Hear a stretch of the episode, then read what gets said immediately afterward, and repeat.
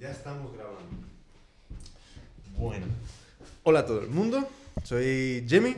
Estamos otra vez con el podcast hecho por mí. Eh, os tengo que pedir una cosilla antes de empezar. Eh, a, todo- a todas las personas que se descarguen este podcast, necesitamos reseñas en, eh, en iTunes sobre este podcast. Si te gusta, dilo. Si no te gusta, también dilo. Porque son esas reseñas lo que, lo que nos ayuda a, a salir mejor en el... ¿Cómo lo diría? En el ranking. En el ranking. En el ranking de, de iTunes y, y eso nos ayuda un montón. Entonces, echarnos una mano con una pequeña reseña eh, sobre el podcast. Em, y con eso, os quiero mucho y vamos a empezar. Hoy estamos con Ale, Ana y Ana. Hola, Ale, Ana y Ana. Hola, Em, A ver, ¿qué hacéis? Cada una. Contadme un poquito de qué, de, de qué es lo que hacéis. Bueno, yo soy Ale de Bichus y principalmente lo que hago son amigurumis y cosas tejidas con ganchillo y también este, con dos agujas. Eh, básicamente eh, eso es a lo que me estoy dedicando desde el punto de vista de artesanías, pero además soy licenciada en informática y también doy clases de informática y estoy un poco empezando a asesorar en eh, todos temas de redes sociales y de blogs y de marcas a artesanos. Toma ya. Pues si fue- fue- fue- por si fuera poco, con los, con los bichos.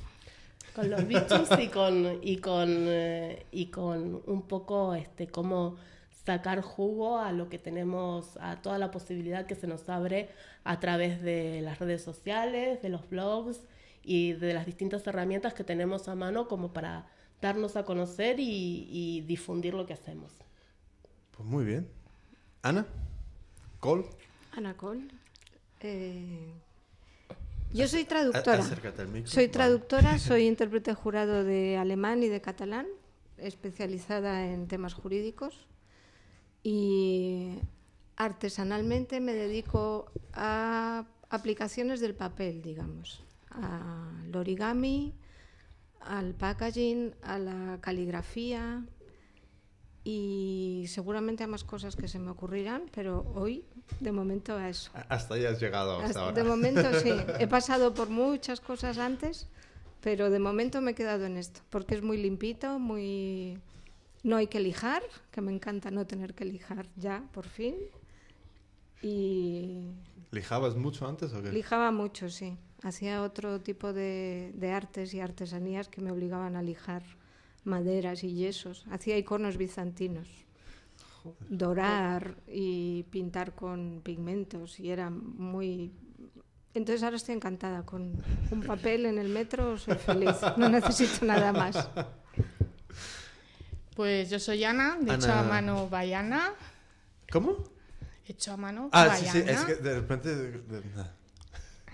Eh, me dedico a la decoración infantil, eh, pinto en tela, pinto en madera, pinto en paredes, yo pinto todo. Y- Jimmy y- cose, y- yo y también, pinto. Y también eh, producción en, en masa y en serie, que lo- lo he También, estado también. cotillando y... También es- ha sido mi primera boda y mis primeros regalitos que he hecho ahora, que me ha gustado mucho. Pues qué guay. Pues mira, vamos a empezar eh, pues, una por una. Y luego indagamos un poquillo en, en- en- en un poquillo cada una y, y así ya todo el mundo se, se hace la idea de, de quién está aquí sentado. Y, y- Pues Ale, a ver, los bichos. los bichos bueno ¿Cómo, cómo, empezaste? ¿Cómo empecé? Eh, empecé gracias a, a un trabajo de programadora y de, de informática que me tenía muy estresada, muy loca y al borde de un ataque de nervios, como quien dice. Y no sé, un poco como tributo a mi abuela, volví a agarrar el ganchillo e intenté por las mías volver a hacer cuadraditos y cositas con ganchillo y me frustré mucho, me frustré mucho porque era incapaz de hacer algo cuadrado, era incapaz de, de hacer algo recto y empecé a darle vueltas, a buscar en internet hasta que conocí a Belén, que fue mi, mi maestra de ganchillo y con Belén conocí los amigurumis hace ya dos años y medio, tres.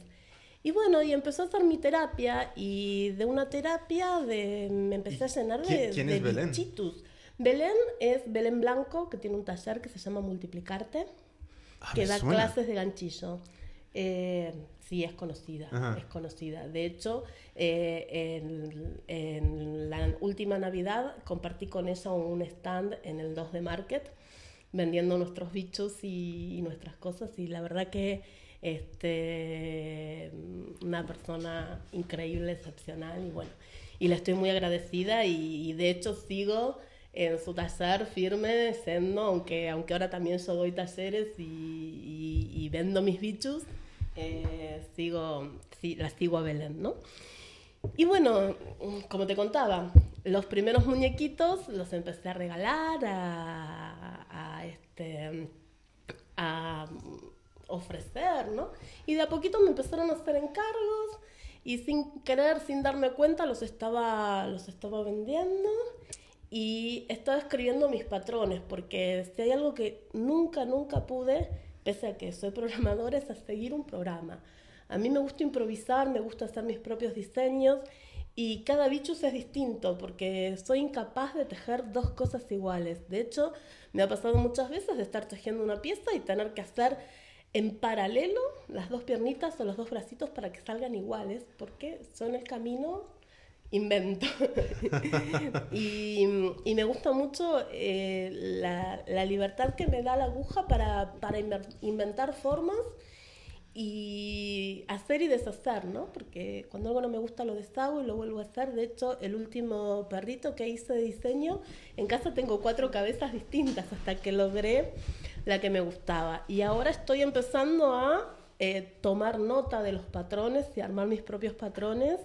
Y la verdad que es, es muy gratificante, ¿no? Y el, el concepto del amigurumi, más allá de, del hobby o de la figurita tejida a mano, metiéndonos un poco en, en la cultura y en, ¿De, en de todo dónde, esto de dónde viene kawaii. la- el, el, el amigurumi? El amigurumi viene de Japón, viene de toda esta tendencia kawaii, que es eh, lo kawaii es lo bonito, lo simple, lo que te arranca una sonrisa, ¿no? O sea, el objetivo de, del amigurumi es llamar la atención en forma positiva. De hecho, en mi blog tengo una entrada que habla sobre la filosofía del amigurumi y los antiguos japoneses creían que estas figuritas poseían un alma y que cuando uno regalaba un amigurumi a alguien, no solo estaba regalando la figurita, sino que estaba regalando una especie de protección o de deseo. Y también que muchas oficinas, muchos este, japoneses de hoy en día tienen sus muñequitos amigurumis, ¿no? Con el objetivo simplemente de recordarles, estamos acá para reírte, hay algo lindo, hay algo bonito, ¿no? Que es un poco la filosofía kawaii que hay ¿Qué, qué detrás se- de qué todo será de esto. los japoneses que tienen todo lleno de todo? Es que siempre es, es- hay una... Es que en, en marketing hay un, hay un concepto que es el, el, el otaku. Y el otaku es, es estos como super frikis de algún, alguna cosa específica, ¿sabes? Los, los super fans o los más de super fans. Es como, es curioso porque es como cada vez que mm, o veo un documental de Japón o, o- o- ves cualquier cosa de Japón, es como que siempre tienen, no hay un hueco y esto se contrasta un poco con toda la, la- la filosofía zen, pero no hay un hueco donde no haya algo, ¿sabes? Y, y no, no sé qué es, qué es, qué es lo, que, lo que les atrae tan... A mí me encantaría ir a, a- a visitar y a- y a cotillar ahí, pero me parece muy curioso que, por ejemplo, con, lo que decías en, el trabajo, que es, que es algo como que, le- que les acompaña, que les recuerda de, de, de dónde están, qué están haciendo. Sí, es cierto. Y este, incluso eh, toda esta cultura de, de- de llevar cositas consigo, ¿no? Porque no solo es el muñequito que tienen en el escritorio, sino es el que tienen en su llavero, el que, el que llevan consigo. Hay, este, hay unos bolsitos de los que salen chihuahuas, que son cabecitas simplemente chihuahuitas amigurumis, que en lugar de llevar el perrito real, llevan el perrito amigurumi. es más, Belén siempre dice que ella en cuanto tenga tiempo, que nunca lo tiene, se va a hacer un chihuahua para, para colgar de A su ver, bolso. o sea, pero es como un chihuahua de tamaño real. Sí, claro, claro, un O chihuahuita de tamaño real. Ha- Hacen todo el chihuahua de, de, ami- de de amigurumi. amigurumi, de amigurumi. Y luego lo mete como que si Sí. fuese... En mi Facebook hace dos días colgué uno que, que he hecho para una persona que, es más, está la foto del chihuahua real y del chihuahua migurumi y el tamaño es muy Qué aproximado, ¿no? Este, Y sí. son geniales, ¿eh? ¿Sí? Están los dos posando para la foto.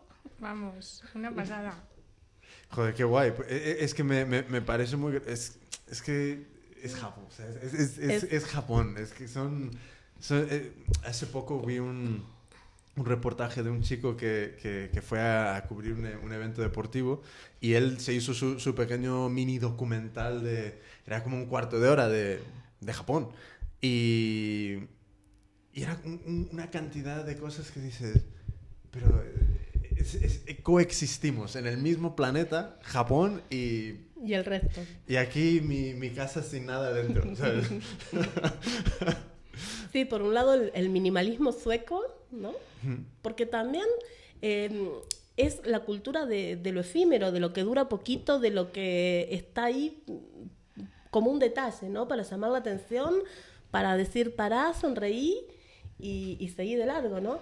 Un poco también lo que se busca ahora con el, con el o esta guerrilla urbana, ¿no? Mm. Este, yo estoy dentro de un grupo que se llama Lana Connection, donde Hola, estamos haciendo estamos haciendo intervenciones y, y cosas decorando la ciudad con lana y en toda España, ¿no? En toda España, en todo el mundo, ¿no? Y es un arte que, que no interviene, o sea, no es intervencionista, no, no daña el mobiliario urbano ni nada, pero es efímero porque dura apenas, ¿no? Enseguida nos lo quitan. Y a mí, o sea, me parece curioso de, de- de por qué lo quitan. O sea, es como... Sí, sí, yo entiendo que... Bueno, no, re- realmente no entiendo. Es que no, no sé por qué, por qué quitarlo. ¿sabes? No, ¿Por qué no- no- quitarlo? No, molesta a nadie. Alegra el, el día ¿sabes? a Sí. alguien. Y no sé. Depende dónde. Hay, hay cosas que duran más. Por ejemplo, las decoraciones de volardos o de vallas suelen durar más, pero cuando ya las intervenciones se hacen sobre esculturas, estatuas, es como que, bueno, que, que ahí ya no, ya no. Pero ¿Quién las, últimamente quién las quita? la municipalidad, La la municipal, municipalidad, ¿no? sí, generalmente los municipios. Yo creo que las quitan porque no conceden el permiso. Si concedieran el permiso, seguro que no. Pero en algunos casos incluso se han pedido permisos y, Y no. y duran poco, duran poco. Eh, por eso las últimas intervenciones que estamos in- o, o que se han hecho se han hecho en espacios más abiertos y eh, de la mano de que la gente pueda coger y llevarse algo. Por ejemplo, para San Valentín hemos puesto corazones en Plaza Mayor y la idea era no dejar los corazones ahí para que los quite la municipalidad, sino que el municipio, sino que cada persona que pasase se pudiese llevar su corazoncito, ¿no? Como para regalárselo a quien quisiese. Un poco ese, ese era el objetivo. Porque mm, No, no vaya a ser que, que el, que el pueblo esté contento. No, no, ¿sabes? No lo sé, no lo sé, pero hay mucho trabajo detrás y, y es muy, muy divertido reunirse para, para hacer algo así, ¿no? Es muy, muy Hombre, gratificante. la, la verdad es que a mí me a mí me gusta mucho que cada vez más hay más grupos surgiendo que un poco están reuniendo a personas alrededor de, mm, de lo que puede ser esta filosofía hazlo tú mismo, ¿sabes? Por ejemplo, en, en Alicante, eh, mm, Silvia de, de Chitalú acaba de, de empezar una asociación de, se llama Alicante Craft y es como Sí. joder, es- está guay ver que mm, están impulsando este, ¿sabes? No, no te quedes ahí sentado en el sofá viendo Gran Hermano, sino que eh, ¿sabes? haz algo. ¿sabes? El, el hacer algo es lo que un poco hemos perdido. Y, y a mí lo que, lo que me gusta sobre todo de estos grupos es que están animando a la gente a volver a hacer algo. Algo que... que Algo que quizá haya estado marcado por una pátina de viejo, de, de antiguo, de obsoleto, ¿no? Porque el ganchillo está de moda y el hacer cosas está de moda y la artesanía está de moda, ¿no? Y es una forma de, de elegir a quién le doy mi dinero, qué, qué, qué compro y a quién le estoy comprando y, y qué es- estoy comprando. Porque, por ejemplo, Bichus es Bichus y dice hecho con mimo. ¿Por qué? Porque cada cosa está hecha con cariño, con cuidado. No son este, mm, cosas súper producidas y que vas a encontrar una detrás de otra, ¿no? Sí, y, y además, ¿sabes? Con- cuando todos estos movimientos que animan a la gente a reunirse y tal, al final para mí es, es, está guay porque por una parte van creando una nueva comunidad de personas, que es algo que está súper perdido. Es como, yo aquí en el edificio no conozco al 90% de los vecinos, no tengo ni idea de quién son. Eh, y, o sea, que vuelven a crear comunidades, que eso está genial.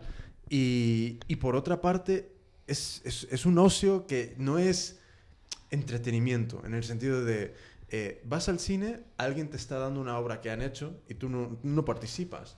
Música, lo mismo, no participas. Eh, eh, cuando lees, tampoco participas, ¿sabes? Siempre el ocio es no participativo, pero cuando vas y haces un taller de, de lo que sea, de papiroflexia, de migurumi, de, de- de pintura, es ocio donde estás participando, ¿sabes? Son creaciones colaborativas, porque de También. hecho desde nuestro grupo y con gente de toda España estamos tejiendo cuadraditos para las chicas de, de Zaragoza, eh, cuadraditos para una campaña de gatitos, o sea, y estamos enviándonos cosas por correo y también estamos saliendo de los ordenadores y saliendo del Facebook y saliendo de, de lo virtual para lograr cosas reales y tangibles y nos conocemos y, y no solo por Skype, sino que tomamos una cerveza y nos enseñamos unas a otras Sí, es- y, eso- eso y eso, me- eso es, el desvirtualizarse es fabuloso. Sí, eso también está genial, ¿sabes? Porque es como Internet por una parte nos ha dado esta estabilidad de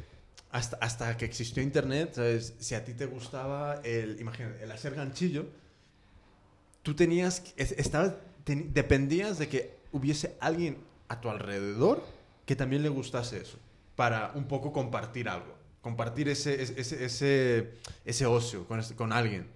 Pero ahora mismo es como puede estar en alrededor del mundo, en cualquier barrio de, de la ciudad que, por ejemplo, con el grupo de Lana Connection, se juntan y se encuentran y, y crean es- es- estos grupos. O sea que, pero claro, una vez te has encontrado ahí, es, es lo que dices tú, ¿sabes? Hay que tomar ese siguiente paso donde sea un contacto cara a cara. ¿Sabes? Que no, no, no se quede todo en internet. ¿Sabes? Porque yo creo que el contacto cara a cara sigue teniendo algo de valor, ¿no? Es, eh, es lo enri- enriquecedor. lo- Yo, sí, ¿sabes? Yo creo que es esencial y, y poco a poco, con todo lo que, lo que, ¿sabes? De momento, toda la gente que voy descubriendo, con la gente que, con la que hablo. Es, es genial porque to- todo el mundo está haciendo algo. ¿Sabes? Ya no es una cosa de, de ser un espectador ante todo, sino que coges las agujas y haces algo. Coges el papel y haces algo. Y, y eso está guay. y haces algo y enseñas algo y aprendes. Yo he Mm. aprendido muchísimas cosas y de repente así como, como me veo tejiendo, me veo en un taller con Ana y haciendo mis primeros origamis y haciendo mis flores y estoy orgullosísima de, de poder doblar papelitos y súper feliz de haberla conocido a Ana y de, de ver las cosas que hace y de, y de que me contagie sus ganas y de decir, bueno, dejo la aguja un rato y agarro un papel. Y, y el resultado es espectacular, es increíble. Lo que habría que hacer es intentar que no solo esté de moda. Que Eh, aprovechemos Sí. todos que está de moda, pero eh, no juguemos a que está de moda. Quiero decir, vamos a ir un poquito más allá. Vamos a crear un poco de, de tendencia a sentarnos, a reflexionar sobre lo que estamos haciendo, porque lo que estamos haciendo es importantísimo. Y no te voy a decir, el otro día nos reíamos, ¿no? Hay un, hay un origamista en la sala, como si, porque nos iba a venir, estábamos diciendo que tampoco estábamos salvando vidas, pero es que estábamos tan a gusto. Y, y les dije yo, no estamos salvando vidas, ¿no? O sea, nadie va a preguntar nunca, hay un origamista en la sala.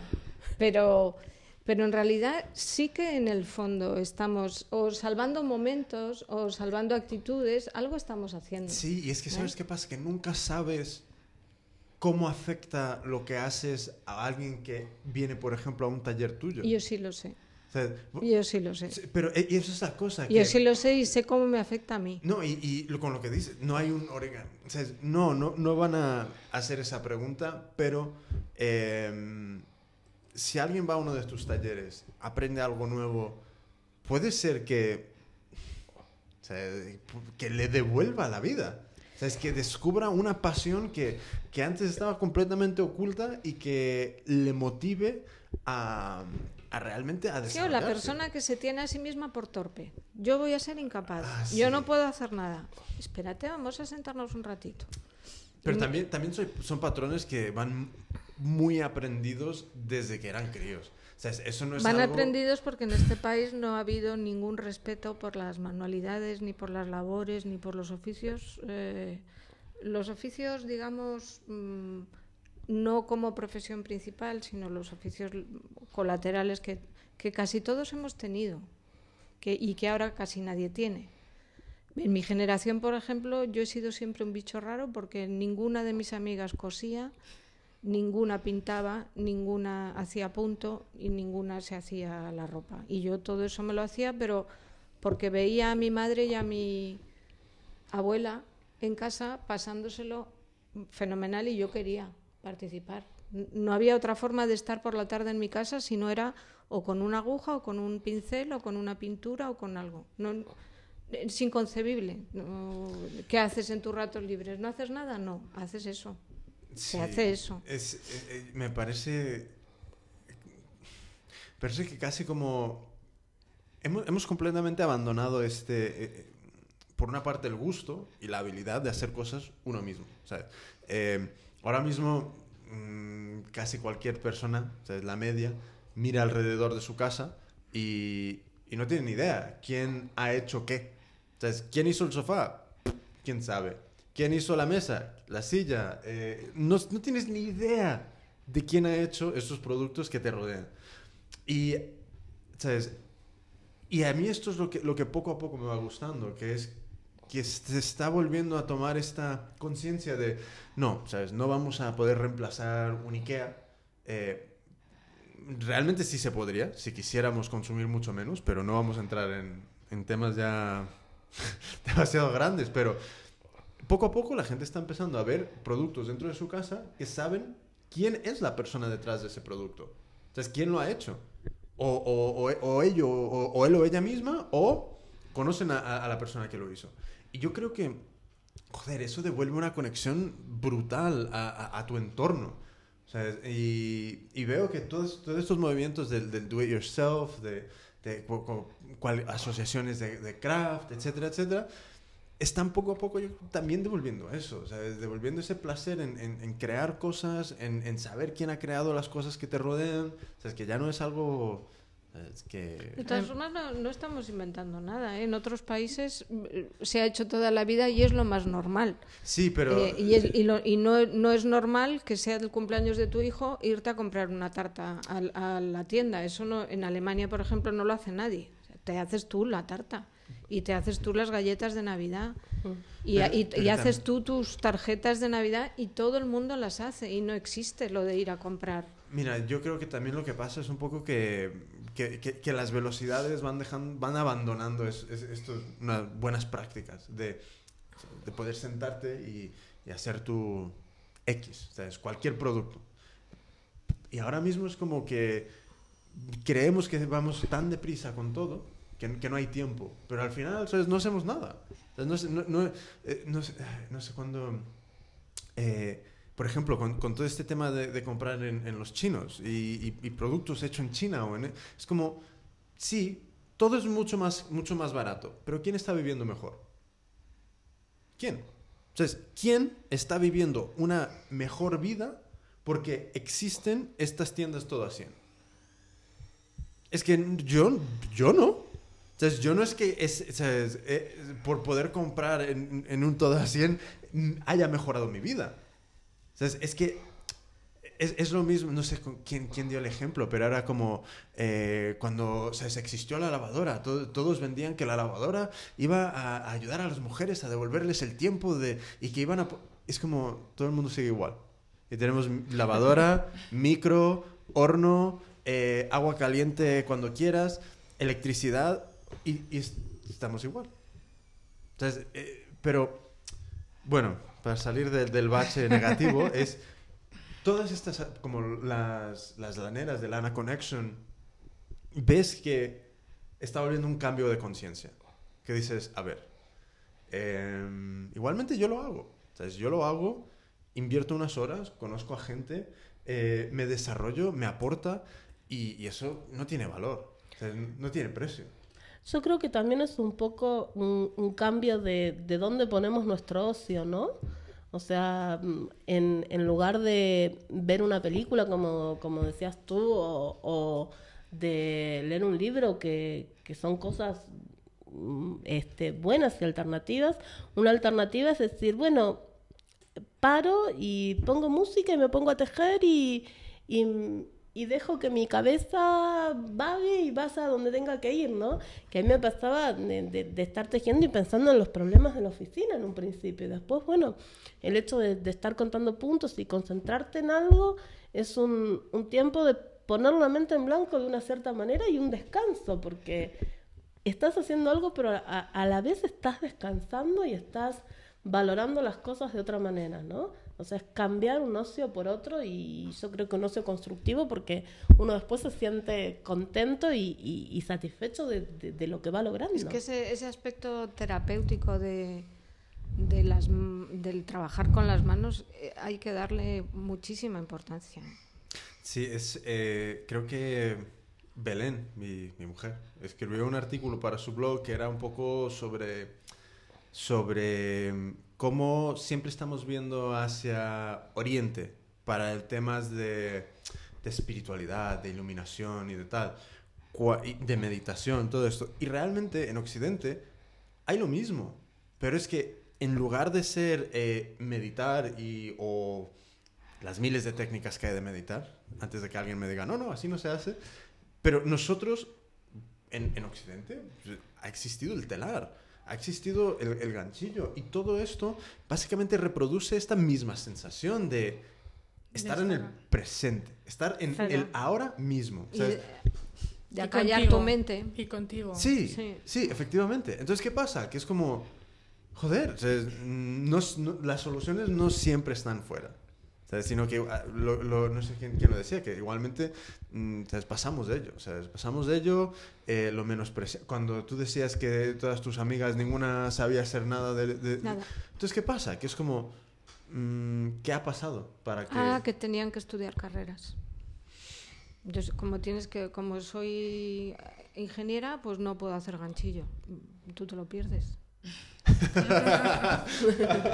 Vas, a, como- vas a tener un problema, vas a tener un problema. Si, si en tu vida no eres capaz de ser creativo, vas a tener un problema muy grave, antes o después, pero lo vas a tener, seguro. Como, como una incompatibilidad entre, entre lo técnico y lo artístico, ¿no? Sí, lo sé- sí, no, lo sé- no, es que lo artístico es otra cosa. Es que ahí entramos ya en, el- en lo que hemos hablado muchas veces de artesano, manualidades, eh, crafts, eh, que, uf, Yo creo que es hacer. porque el, Es- el ingeniero que pinta está bien visto. O- y la pero la ingeniera que hace ganchillo hace 10 años o, o las médicas que hacían las médicas hacían punto de cruz hace mucho tiempo en las guardias Claro. Eh, pero no le han dado mayor importancia ¿Sabes ni, también ni que- tampoco hablaban de ello Pero también no y ahora hay un tenemos... cierto orgullo Pero ¿sabes? también no De, tenemos "Es en la misma cosas". plataforma. ¿Sabes? Ahora mismo, hace 10 años, realmente Internet estaba muy poco desarrollado. Entonces, ¿qué pasa? Que ahora mismo tenemos unas plataformas brutales para que cualquier idea en cualquier rincón de cualquier ciudad perdida llegue A a, cualquier partes. lado. Sí. Entonces, ¿qué pasa? Que ahora mismo, por ejemplo, otra vez, las laneras, la Lana Connection, se juntan eh, una o dos personas, crean un grupo en Facebook, ese grupo empieza a reunir a dos personas, a dos personas más, etcétera, etcétera, y de repente eh, se pueden propagar ideas de una forma brutal ahora. Lo que, lo que antes no existía. Antes dependías de... Tú imagínate, antes, eh, imagínate, a ti te gustaba hacer tu ganchillo. Eh, y luego ibas a, un grupo, a, a- una cena con amigos. Y tú empezabas a hablar de ganchillo y todos te miraban como si, si, si estuvieras diciendo, ¿sabes? me como los mocos. ¿De qué? Entonces, ahora mismo ya no es así. Ahora mismo es como, vale, yo voy a la cena de mis amigos que son X, que tienen X intereses, pero luego este miércoles me voy al grupo de 60 que hace ganchillo. Es como, es, es otra plataforma, ya, te, ya conectas con, con las personas de una forma mucho más distinta. Es que es más fácil dar con personas que tengan intereses en común con uno, ¿no? Sí. Eso es lo que facilita Internet, pero Eh, lo que realmente potencia y es el motor es el encuentro, el cara a cara y el hacer cosas. Sí, sí, sí, sin duda. Yo creo que mm, Internet, sea, chapó. Pero yo creo que poco a poco y de forma súper rápida estamos dando este... eh, como, somos como el boomerang, que alguien lo ha tirado, se ha ido súper lejos del origen y ya hemos llegado a un punto en donde, donde es como, vale, Internet está guay y aquí está la tecnología, pero, Pero- vamos a volver. Entonces vamos a volver a reunirnos, a, a formar grupos, a conocernos, a darnos un abrazo a, y, y- y a conectar en persona. Que luego nos separamos, pero seguimos conectados a través de Internet. ¿sabes? Nunca estamos demasiado lejos de, de- de- de la gente que, que realmente nos, nos- nos llena. Y eso es lo que, lo que yo más veo con todos estos movimientos, que es poco a poco vas conectando, vas evitando conexiones con personas que pueden ser que no te aporten nada y estás filtrando todo eso a, a hacer conexiones con personas que realmente te empiezan a aportar algo eh, significativo, ¿sabes? Y nosotros hablamos de lo que más conocemos, que es hacer cosillas a mano, pero o sea, empiezan a surgir grupos de lo que sea, ¿sabes? Em, aficionados a la... ¿Es astronomía? Lo, lo de los telescopios, es lo Sí. de los... Pues astrónomos, ¿sabes? Grupos de, de- de astrónomos que dices, joder, yo aquí en, en- en el pueblo perdido soy el único que tiene uno, pero me conecto al, al foro donde hay ses- 60.000 alrededor del mundo que entienden mi idioma, entienden mis sentimientos, saben que... o sea, y no sé, es, es increíble, es increíble. Y por eso cada vez que alguien me dice que no me gusta la tecnología, el móvil nuevo me, me- me da igual, internet paso de él, es como, ¿qué te pasa? Hay que darle, yo creo, su lugar a cada cosa. Sí, Utilizarlo para aquello que, que te pueda ayudar a conseguir lo que, lo que tú quieras. Yo, por ejemplo, estoy en un foro de pintura de, de Italia. Ujú. Me ayuda a, hablar, eh, a mantener el italiano y hago trabajos con ellas que nos planteamos a un mes, con el paso a paso, con todo. Cosa que todavía en España la pintura, tal y como yo la concibo, no existe. Ha empezado la costura, el ganchillo, pero la pintura ¿Y qué, qué- está como... qué es lo que le pasa? Yo a la pintura lo que le veo, por lo menos eh, la veo como de clase de manualidades de gente mayor todavía. Es como que no hay gente suficientemente joven aficionada a una pintura, no sé, decorativa, que vuelva. A mí me falta, me falta gente. Ya ves, de todas las cosas que tú has hecho, la única de pintura soy yo. Pues vamos a tener que, que- ¿eh? que- Yo necesito un y- pincel connection o una pintura connection. Pues, Alguien. pues móntalo. Entonces, móntalo. O sea, es, eh, e- ese es el tema, que cuando tú ves una deficiencia, ya no tienes que esperar a que alguien la cubra, sino que tú tienes todas las herramientas para cubrirla. Todas. ¿Sabes? Em, si quieres montar un- una asociación, móntala. Si quieres montar un foro en el Facebook, es gratis. ¿sabes? Es- eso es lo- también la, cosa genial, que es como, puedes hacer. Sí, por eso, utilizar los medios, eh, internet, para aquello que, que te interesa fomentar. O sea, que está bien. No solamente internet dentro de internet, llevarlo fuera también, llevarlo a. Oh, ¿sabes, sabes también una cosa que veo aquí que eh, lo estoy sufriendo ahora mismo un montón? Es. Estamos empezando a buscar un espacio para hecho por mí. Es un obrón. Sea, Es un obrón. Entonces. Yo contrasto, porque yo soy de Estados Unidos, entonces siempre contrasto con cómo son las cosas ahí, con, con qué es lo que me encuentro aquí. Entonces es como, ahí esto de buscar un local para algo así es mucho más fácil, porque literalmente tú te puedes ir a las afueras de la ciudad, encontrar una pedazo nave que lo flipas, y la gente no, no, no, no, no tiene pereza en coger el coche, conducir media hora, tres cuartos y plantarse. Entonces no estás dependiendo de estar lo más cercano al centro que se pueda, o si no, eh, solo vas a servir para almacén de cajas de pescado. Eh, Entonces, ¿qué pasa? Que aquí tienes que estar lo más cerca al centro posible. Porque ya si estás a un par de paradas de más de metro, ya nadie va. O, dependes de- del, del- del- del grupo que rodea el local. Entonces, ¿qué pasa? Que es muy difícil abrir estos espacios, eh, por ejemplo, un espacio de pintura que realmente esté visible y que la gente quiera acudir y etcétera, etcétera, porque es que es, por una parte es carísimo, porque por otra parte tienes que estar lo más cerca del centro, porque en cuanto te vas, se te va el público. Entonces, eso para mí ahora mismo es mortal de que es como, vale, tienes que buscar algo, pero tiene que estar cerca, cerca del centro, pero son eh, muy pocos metros cuadrados y, es, es, un obrón. Es un obrón, porque luego, ¿qué te metes? ¿En, en, 50 metros cuadrados para meter qué? nada. O sea, que... Tres cursos y dos charlas. Sí, no, tres, tres sillas y, dos... entonces, ¿qué pasa? Que es como...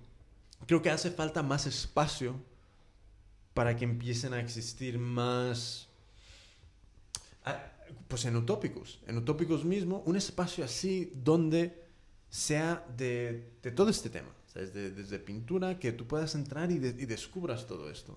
Porque al final es una cosa que a mí me, me fastidia mucho, que es como eh, en la escuela, mm, con, ya aún más, con todos los miles de recortes, ya casi no hay ni, ni, programas de esto es arte, esto es hacer, es hacer algo a mano. Entonces, ¿qué pasa?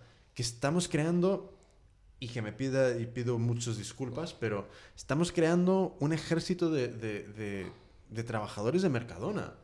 no estamos buscando desarrollar mentes que, que, que, sobrepasen los límites, que piensen, que creen, que, que manipulen. Y es como...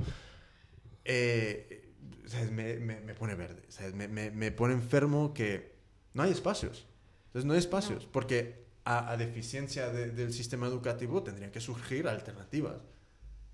Pues que, por ejemplo, aquí alrededor hay como cuatro o cinco colegios y no hay ningún espacio donde digas talleres creativos. Mi sueño siempre había sido el hacer eso, un espacio donde haya cursos, donde haya no sé, se, se, participe, se intente buscar gente que realmente le gusten las cosas, que enseñe. ¿Qué, qué ¿Tú, tienes, ¿Tú tienes hijos? ¿Qué, Yo tengo tres hijas, sí. ¿Qué, ¿Qué, es lo que hacen? En ¿Les enseñan algo de esto? Hace, estábamos tomando un té antes de venir aquí y yo le estaba comentando pues una cosa que a mí me pasó en la escuela cuando mis hijas eran más pequeñas. Mis hijas ya tienen, son tres adolescentes y cuando tenían, pues la pequeña que ahora tiene 15, tenía dos años, tres años, en la otra tenía cinco, siete.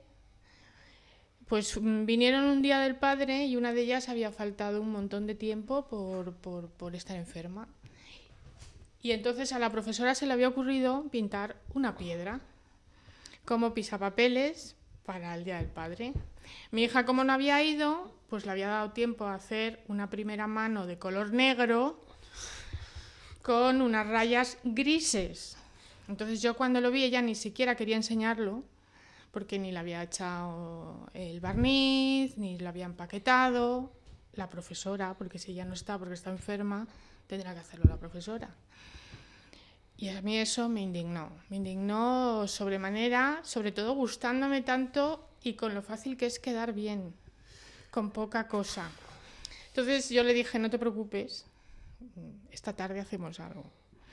Esa tarde cogí tres piedras, igualmente tan feas como era aquella, la pintamos, yo di a cada una un ejemplo de lo que podían hacer. Estuve con ellas pintando antes. Y de aquellas salieron tres pisapapeles, unas con unos pajaritos que pintó la mayor, otra con una luna y unas mariquitas que pintó la, pequeña, la mediana. Y la pequeña, pues, ¿qué podía hacer? Dio una mano de color, le pinté cada dedo de un color distinto y hizo las huellas de sus dedos, a lunares. Entonces, mm, la verdad, en cuestión de dos horas, yo pinté, barnicé, le puse un cartón debajo para que no estropeara el mueble, lo empaqueté, su padre le, le encantó.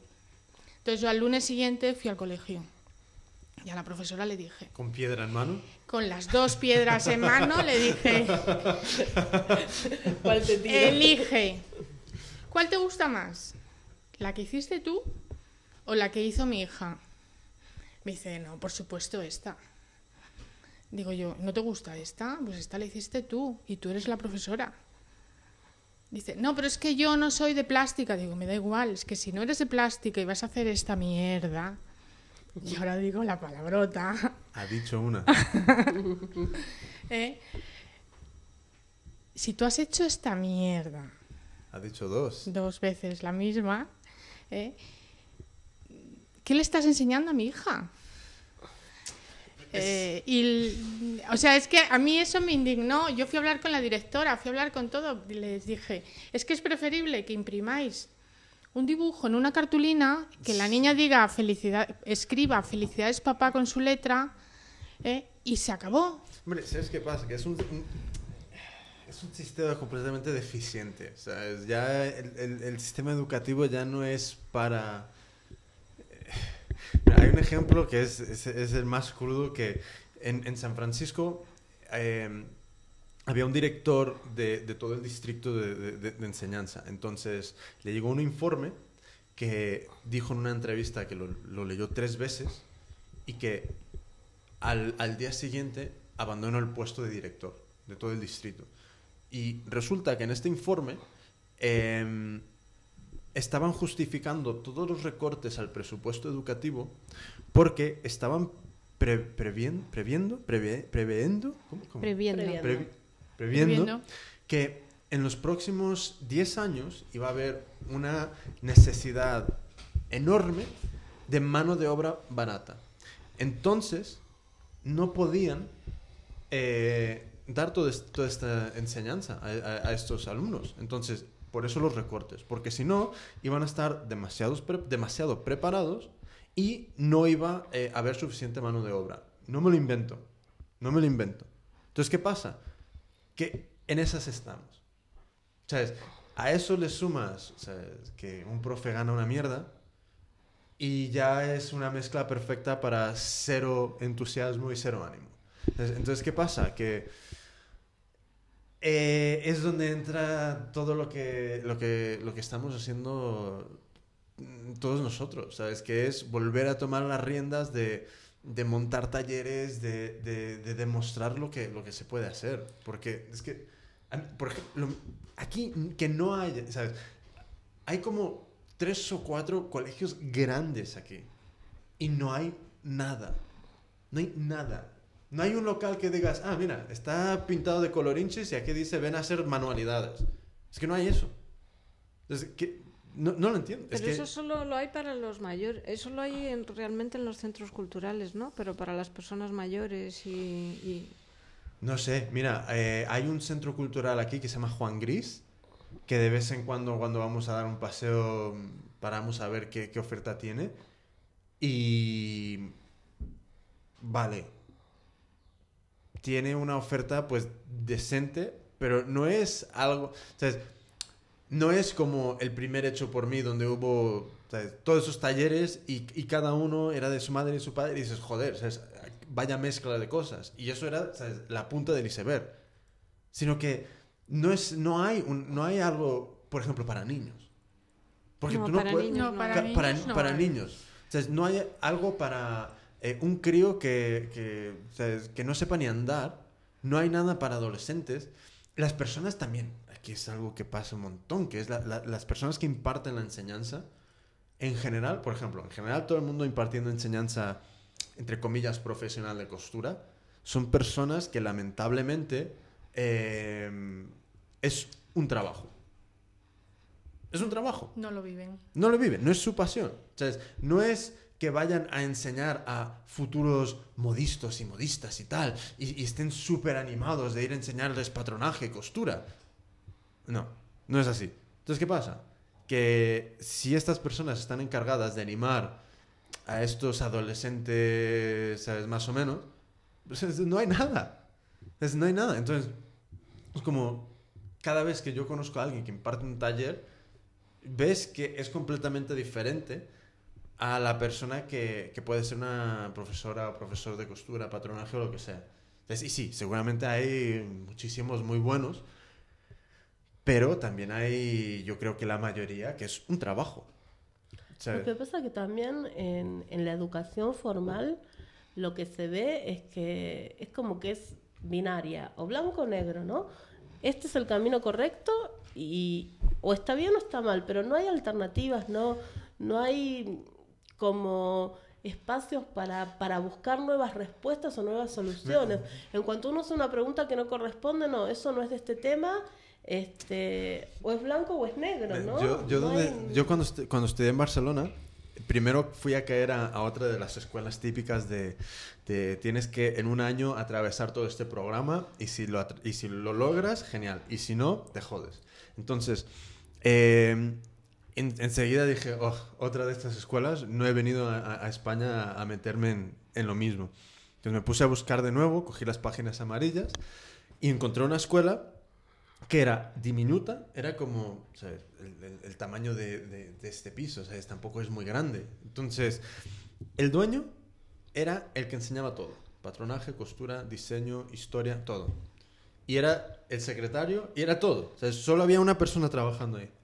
Y éramos, ¿sabes? En el turno de mañana unos 15 o 20 y en el tarde también 15 o 20. Entonces, ¿qué pasa? Que ahí... Eh, en cuanto, por ejemplo, con el tema de bordado, eh, en cuanto yo estaba haciendo algo y decía, joder, puedo hacerlo de otra forma. Le preguntaba, ¿puede ser así? Dice, vamos a ver el resultado. Y si, y si el resultado está guay, puede ser. Entonces, se quedaba bien. Lo mismo con patronaje. Entonces, con patronaje no es, no es lineal, no es siempre tiene que ser así para llegar a, tal. Entonces, ¿qué pasa? Que había un espacio donde todo valía. Y lo único que, importaba era ese resultado final. Si el resultado final estaba bien, bien que es muy eh, subjetivo a interpretaciones, pero estaba bien, eso valía. ¿sabes? No era una cosa de lo que yo digo es el, saber empírico, ¿se dice? Esto es lo que es. Eh, entonces es como... O que para ir de A a C tenés que pasar obligatoriamente por B y no podés irte a D y después volver para atrás. No sé, es como que es, es todo muy estructurado y muy, muy como, como guiado, ¿no? No, no hay...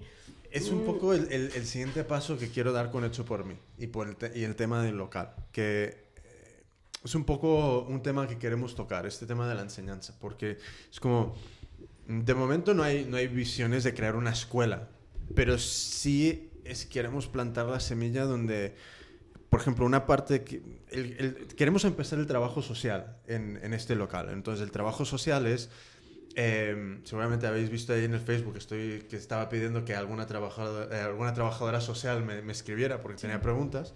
Entonces, eh, queremos plantear un tipo de formación para niños y jóvenes en riesgo de exclusión, que sé que es un tema muy amplio, ya me lo han dicho y ya lo estamos afinando, pero para niños y jóvenes que básicamente no tengan un duro y no, no tengan otra, ninguna opción. Entonces la idea es, mm, quiero que haya una franja horaria donde, o sea, imagínate, de 3 a 6, 3 a 7, que esté todos los días este programa para, para ellos. Entonces la idea es tener dos o tres talleres a los cuales puedan llegar y puedan ir al que, al que les apetezca. Imagínate que hay uno de serigrafía, uno de amigurumi, uno de, origami. Pues, si no quieres hacer amigurumi, vete a origami. Si no te apetece origami, vete a serigrafía. Pero que tampoco sea una cosa de de 3 a 4 tienes que ir a clase de inglés. De 3 a 6 tienes que ir a, a clase... No, no, no. Que haya opciones, por una parte. Y por otra parte, que puedan tocar varias cosas. Porque ese es el otro tema, que es como siempre nos dan, eh, no nos dan el buffet libre de enseñanza, sino que nos dan eh, una carta de tres platos. Entonces la idea es... Elegir. Sí, claro. Entonces la idea es un buffet libre donde tú puedas ir y descubrir cualquier cosa. Sí, descubrir también qué te interesa, ¿no? Porque muchas veces en, eh, en, la juventud, en la adolescencia, descubrir, no sabes. qué es lo que te interesa. y, a veces uno se pierde cosas porque no tuvo oportunidad de verlas en su momento, ¿no? Porque nadie me lo mostró, no sabía que existía. Y el, y el hecho de poder, de poder probarlo es, es fundamental. Claro, y, y, también la, dentro, la variedad, porque mm, la idea es tener desde costura hasta robótica, ¿sabes? Sí. Pasan to- hecho a mano. Si se puede ser a mano, ahí. ¿Sabes? Y, y dentro de esto también entra temas informáticos como modelado 3D para luego imprimir en 3D. ¿Sabes? Eso para mí ahora, ahora mismo es, es brutal. ¿Sabes? He visto ya unos cuantos trabajos de impresión en 3D y dices, esto, esto tiene alucinante. muchísimo potencial. Entonces, claro, imagínate que alguien eh, llega ahí y descubre que puede crear cosas en un ordenador y a la hora tener algo en mano. E- Eso para mí sería genial. Entonces, es un poco el trabajo social que queremos empezar con, con- con Hecho por mí en esto local, porque es como poco a poco, o sea, sin planificarlo, estoy viendo que todos los problemas que yo tuve, estoy empezando a ver cómo los empiezo a solucionar de alguna forma. Porque es que no, no puede seguir así. O sea, no puede. O sea, Porque al final mm, no conseguimos nada. ¿sabes? Está el Hay que cambiar la mentalidad desde más abajo. Sí. sí. Empezar a cambiar su mentalidad para que cuando lleguen a ser como nosotros cambien a sus más pequeños, a sus hijos, Ese también de mentalidad. Sí, ese es el tema.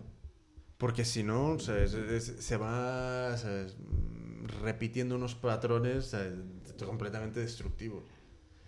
Eh, Tú me habías comentado, Ale, que estabas en un grupo que estaba compartiendo telas o materiales o, o- Sí. o cómo era. Sí, es un, un grupo de gente que hace artesanía, artesanos.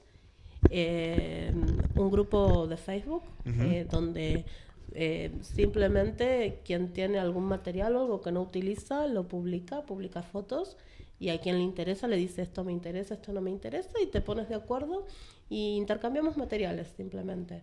Eh, yo, por ejemplo, tenía unos tricotines que no los utilizaba, que estaban en un cajón y los intercambié por unos retales porque me han regalado una máquina de coser y como quiero poner la cuchara en todos los guisos, este, aparte de doblar papelitos, he empezado también a, a coser algunas cositas, pero por el simple hecho de, de manejar una máquina.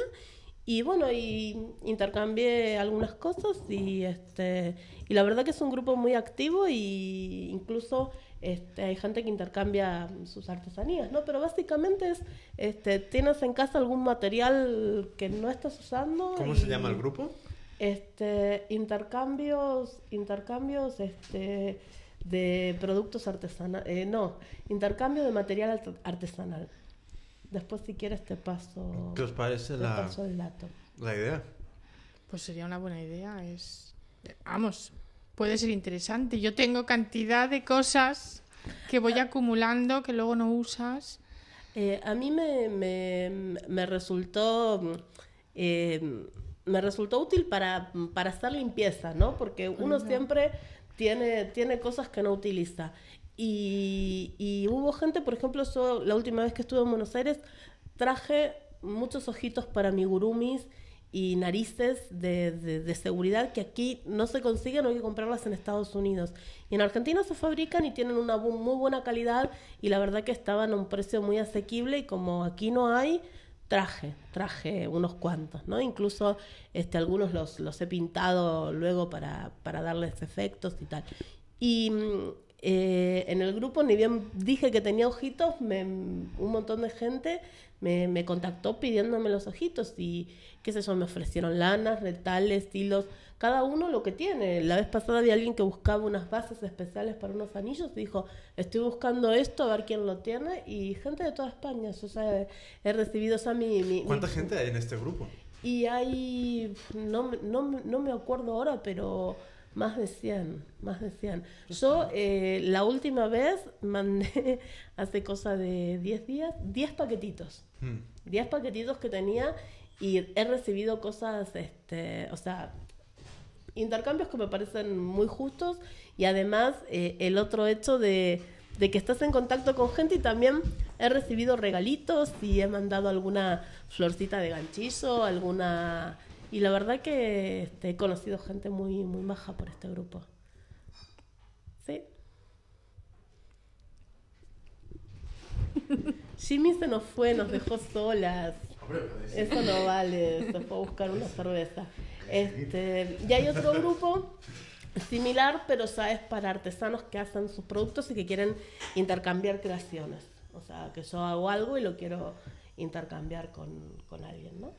Pero mm, la verdad que, no sé, es, es este, más allá de que mm, me he quitado de- de- del medio un montón de cosas que no, que no necesitaba y, y, he recibido cosas que me han, me han sido muy útiles.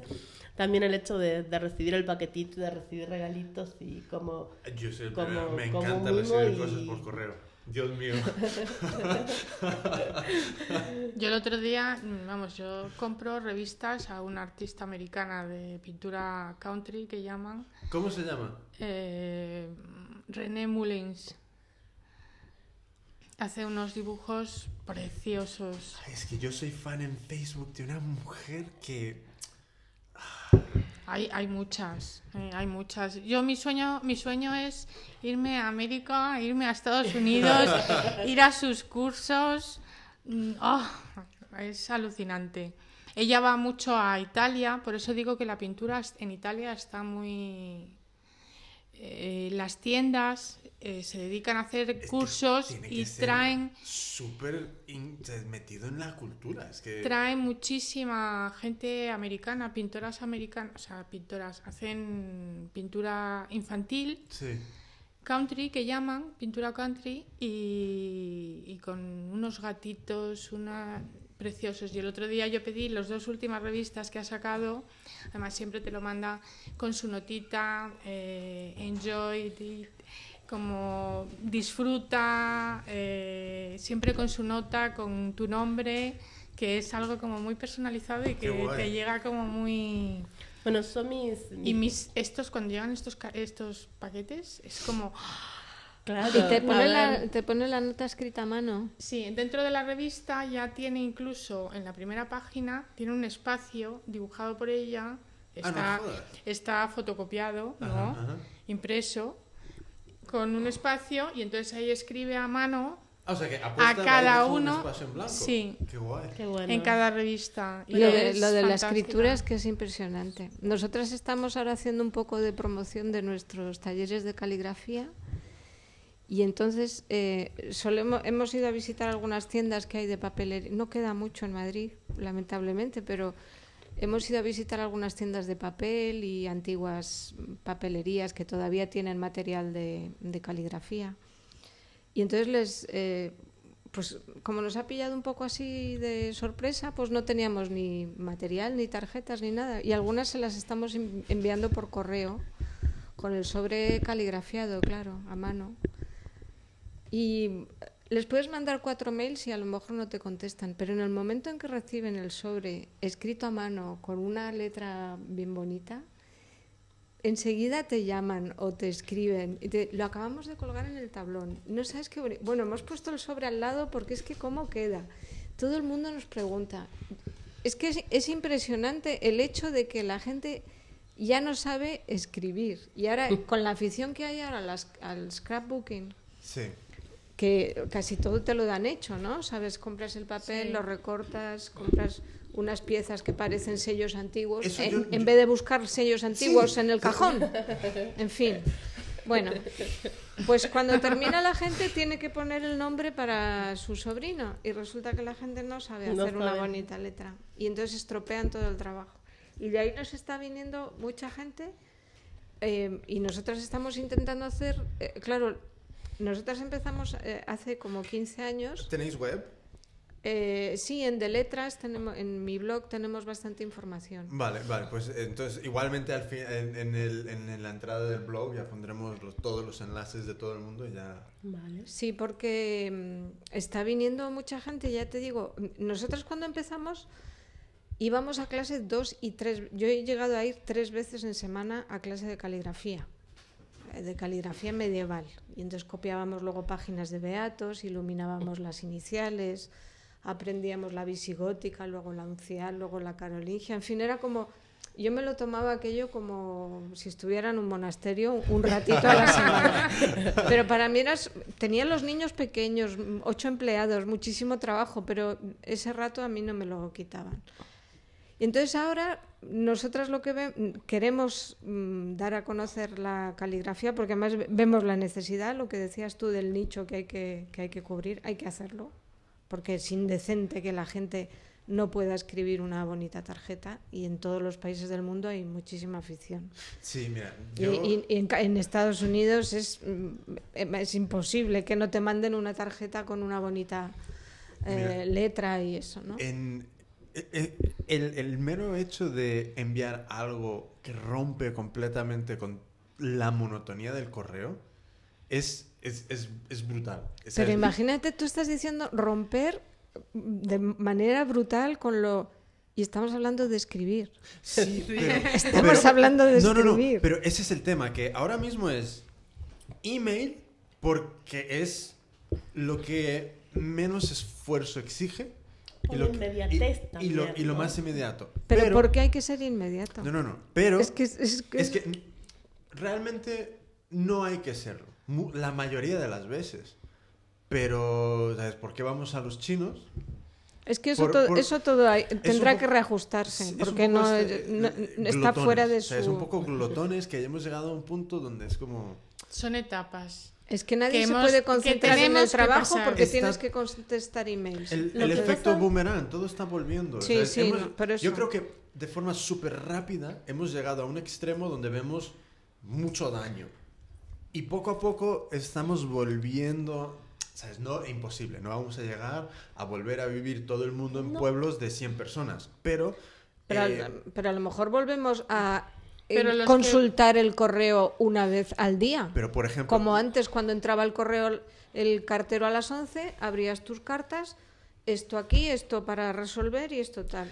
Pero, por- ahora tener que estar contestando emails ejemplo, todo el día. Con, con lo que dices tú de, de escribir, de, de- de la caligrafía, de poder enviar una, una bonita carta, eso yo a todo el mundo que quiera intentar contactar con alguien, esa es la mejor forma de hacerlo, realmente.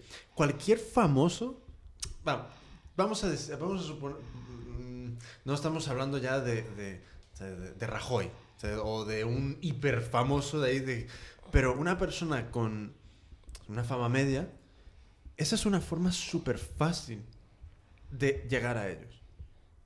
Y, y por cualquier motivo, puedes pedir o, lo que o quieras. no- o sin necesidad de ser famoso, simplemente garantizar que tu carta va a ser abierta. Efectivamente, efectivamente. Simplemente. Y, y eso es el tema como, por ejemplo, con los currículums. Yo, yo doy clase de marketing y, y les digo a, a todo el mundo, eh, eh, el tema del currículum es, es como un producto.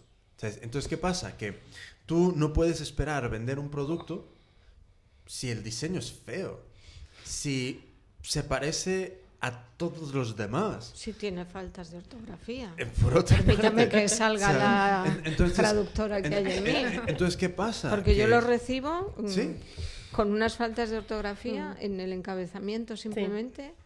Es, muchacho, vas a trabajar de traductor y, y, y no sabes poner una coma bien puesta, una mayúscula. Casi, o- casi o empieza una la carta H. con es que Pues mm, práctica- prácticamente. es que quiero curro. O señora Ana. Y dices, ¿Cómo que señora Ana? Usted perdone. ¿Cómo que estamos en un pueblo? Que no he puesto un...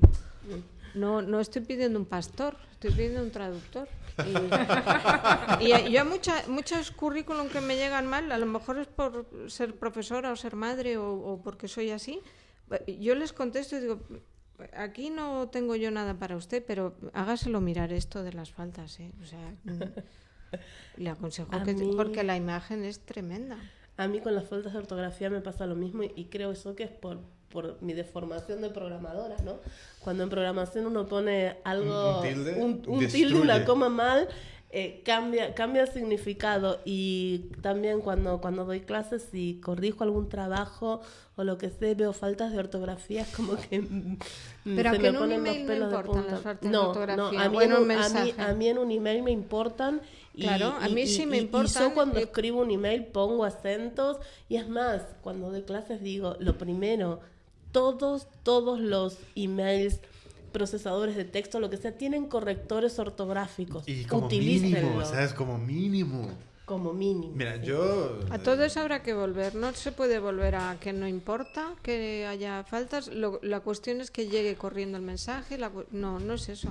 Mira, Y, est- yo- y estamos donde al principio, que es que eh, todo, todo lo que nosotros hacemos, todo lo que nos une, eh, son cosas que, que son beneficiosas. Y tenemos que incidir mucho en eso, en que en, en lo que, que despertar tu creatividad es positivo para ti y para los que tienes alrededor. Estás más tranquila. Mi marido dice que no le doy ninguna guerra. Oye, eso ya. Vamos para 25 años, eso ya hoy en día no Hombre, se puede ya- decir. ya- ya se puede Y yo creo por- que es gracias a mis trabajos manuales. Estoy convencida. Yo creo que es... Que me eso- mantienen serena y Es un equilibrada. desarrollo personal. O sea, es- nadie, y con mis miles de disculpas, se puede desarrollar de una forma eh, completa si se pasa toda una vida trabajando en Iberdrola. No lo creo. Entonces, no lo creo. Yo creo que si es lo único que haces, eh, hay, una, hay deficiencias por todas partes. Entonces, ¿qué pasa? Que no te digo que tengas que lanzarte y, y- y- y- y emprender y, todo Ni creerte pero- un artista, ¿no? Que es lo, No, lo no que antes... falta. Es que antes eh, es lo de la pintura. La pintura, claro que hay pintura en España, pero hay pintura de artista, Por eso. no sí. de artesano. Yo, mira, a mí me ha pasado en el primer networking que hicimos. A mí me. Yo llevo bastantes años y me han caído por todas partes, buenas y malas. Entonces, toda la gente que se me presentaba era gente. muy vamos, era gente muy joven. Pero eso se les pasa, ¿eh, Ana? Y entonces Lo todos eran. joven es cuestión de tiempo, nada más. Soy diseñador. Soy diseñador. Sí. A mí la palabra diseñador es como la de artista, me parece muy grande. Entonces, mm, no sé, yo soy decoradora infantil, decoro ambientes, mm, busco el detalle, pero cuando me venían, no, es que yo soy diseñadora, es que diseñadora es muy grande ¿Pero de qué? mm, de lo que fuera, diseñadora gráfica. Yo también soy diseñadora, si me pongo a ese punto, pero mm, decir diseñadora es como decir artista, es decir mucho. Es como que lo tienen que Entonces, decir los demás, ¿no? Eh, no uno mismo. Sí, yo creo que, mm, no sé, Lo que pasa es que Es- ahora hay, es- hay gente que sí que se saca un título que pone diseñador, ¿no? A lo mejor... Sí, hay Hombre, títulos yo, yo creo que al final lo que cuenta es lo que haces. O sea, es qué es lo que haces. ¿sabes? Eh, aquí cualquiera puede decir que es cualquier cosa. O sea, yo puedo decir soy astronauta. Soy, sí, soy astronauta de, de un- en un videojuego. O sea, no significa que vaya a ir a la luna. Entonces, ¿qué pasa? Yo creo que es, es cuestión de ver qué es lo que hace cada uno. O sea, puede ser un diseñador gráfico que se dedique al, al packaging. O sea, y en lugar de decir me dedico al packaging, soy diseñador gráfico. Pero esa misma persona puede ser, eh, puede hacer retoque fotográfico en un estudio para, de gran formato. Entonces, ¿qué pasa? Que puedes considerarse diseñador gráfico. Entonces, no sé, yo creo que muchas veces el tema del título es cuestión de conocer a la persona que hay detrás. Porque muchas veces que... Yo no sé qué decir qué es yo lo no, que hago. yo no tengo ningún título, yo soy no. totalmente autodidacta. No, pero no, no, no digo de título en el sentido de papel. Yo digo de título en el sentido de, de ponerte una descripción Una a lo que descripción. haces. Ahora, por ejemplo, ya no hay modistas, ya no hay costureros. Todo el mundo Mm. es diseñador. ¿Sabes qué pasa? Que hemos tam- también hay una deformación de la propia enseñanza, o sea, de las, de las propias instituciones, porque mi part- particularmente te- te- tengo grandes problemas con, con el sistema educativo de, de- de- de la moda y del, del textil, pero hay, un- hay una gran deformación en el sentido de que ahora mismo eh, tu trabajo de patronista no vale nada, tu trabajo de, costurero o costurera no vale nada, tu trabajo de... ¿Por qué? Porque todo eso se puede eh, exportar a China. Entonces, ¿qué pasa? Se puede hacer en otro sitio, Claro, entonces, ¿qué decir. pasa? Nadie quiere ese título. Nadie Ah, quiere decir, yo soy patronista. Yo soy, porque ya no es fashion cool. Entonces, ¿qué pasa? Ahora mismo lo fashion cool es decir, soy diseñador, soy cool hunter, soy blogger de moda, soy tal, soy etcétera, etcétera. ¿Y qué pasa? Que sí, por una parte, eh, en mi opinión, lo que va a ser imposible de, de externalizar a, a un país segundo o tercer mundista es el tema del diseño, en el sentido de la, la creación estética del producto. O sea, es de cómo, qué, qué es el impacto visual que tiene. Porque todo lo que hay detrás, la fabricación, ya se menosprecia. Y cuando se menosprecia eso, se menosprecia la costura, se menosprecia el patronaje, el corte. Entonces, porque la figura de cortador, sencillamente de cortador, entonces, eh, olvídate de saber coser, tú dedícate a cortar. ¿Por qué?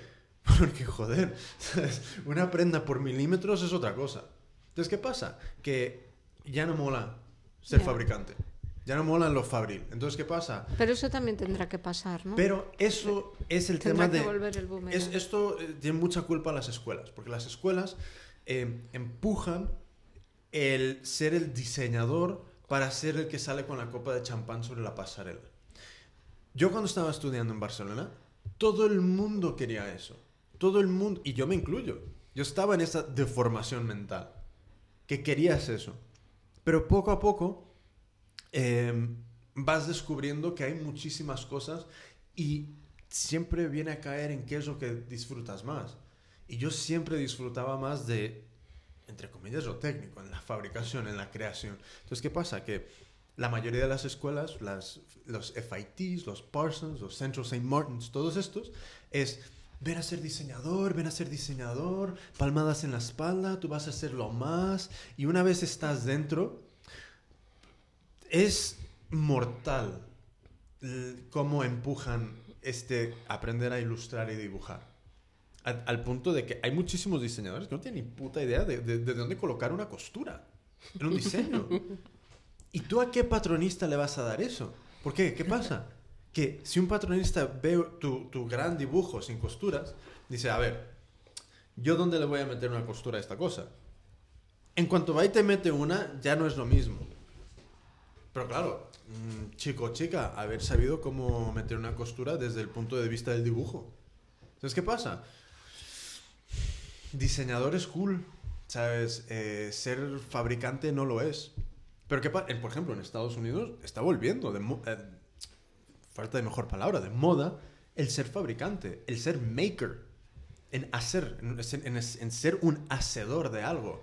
O sea, desde el punto de vista de sé manejar un torno, a sé manejar una máquina de coser, sé- soy patronista, sé soldar, sé- etcétera, etcétera. Es que, es que hay que aprender a hacer cosas que sean útiles, en- y más en tiempos de crisis. Útiles, incluso útiles en el sentido de, aunque sean cosas para relajarte, pero eso ya es útil. Sí, Eso- eso ya es útil. Absolutamente. Pero lo que no puedes es ser cosas efímeras que no, o sea, mm, tengo una, conozco personas que están estudiando, ¿qué me dijo que estudiaba? Esti- estilista. es- Creo que es estilismo. estilismo. Y pregunté para qué servía estilismo y me dijeron, bueno, eh, por si tiene que elegir, puede asesorar al ministro por si tiene que llevar la corbata roja No o se le azul ocurrió en un acto. ejemplo. Y digo, digo y, y para eso el ministro contrata a alguien, para que le digan qué corbata se tiene. O sea, me parecen unos oficios tan poco útiles en general y- en especial en épocas eh, duras que no. El, el- el tema está en que Realmente se contrata a gente que hace. Sí, sí, mira, hace falta eh, esas, principal- esos oficios. es Sí, que no- no, te digo por... yo- sí, o sea, el, el- el estilista no es la figura de eh, voy a ir a coger cuatro cosas y, y esto se mira, se, se ve bien cojonudamente sobre ti. No, el- tradicionalmente un estilista eh, es una persona que por una parte controla historia de, lo- de- de la indumentaria por una parte. Sí, entiendo su función en, en el cine o en el teatro, claro, Pero es- perfectamente. entonces, pero ¿qué pasa? Que hemos, conforme hemos ido progresando, se han ido desarrollando nuevos, nuevos puestos de trabajo para sencillamente liberar de tiempo a una persona. Entonces, eh, ¿qué pasa? Que si yo no tengo que pensar en qué hay dentro de mi armario, eso a mí me quita una labor y me devuelve a mí tiempo. Entonces, en ese ejemplo del ministro, sí es útil para esta persona tener una, un- alguien que vaya y le haga las compras de ropa, de, de trajes, de corbatas, de etcétera, etcétera, porque no lo tiene que hacer. no, mi duda de ignorancia absoluta es ¿realmente hace falta estudiar para hacer ese Sí, trabajo? Sí, ¿sabes, ¿sabes qué se estudia? Se No es estu- cuestión de buen gusto y de un poco No, de el- el, sensatez. el buen y- gusto se aprende. El buen, no se nace con buen gusto. O sea, en mi opinión. Yo creo que tú puedes tener una tendencia a, a ir más con la corriente social y poder acertar mejor con lo que se va a poder consumir por la masa. Pero todo se tiene que aprender.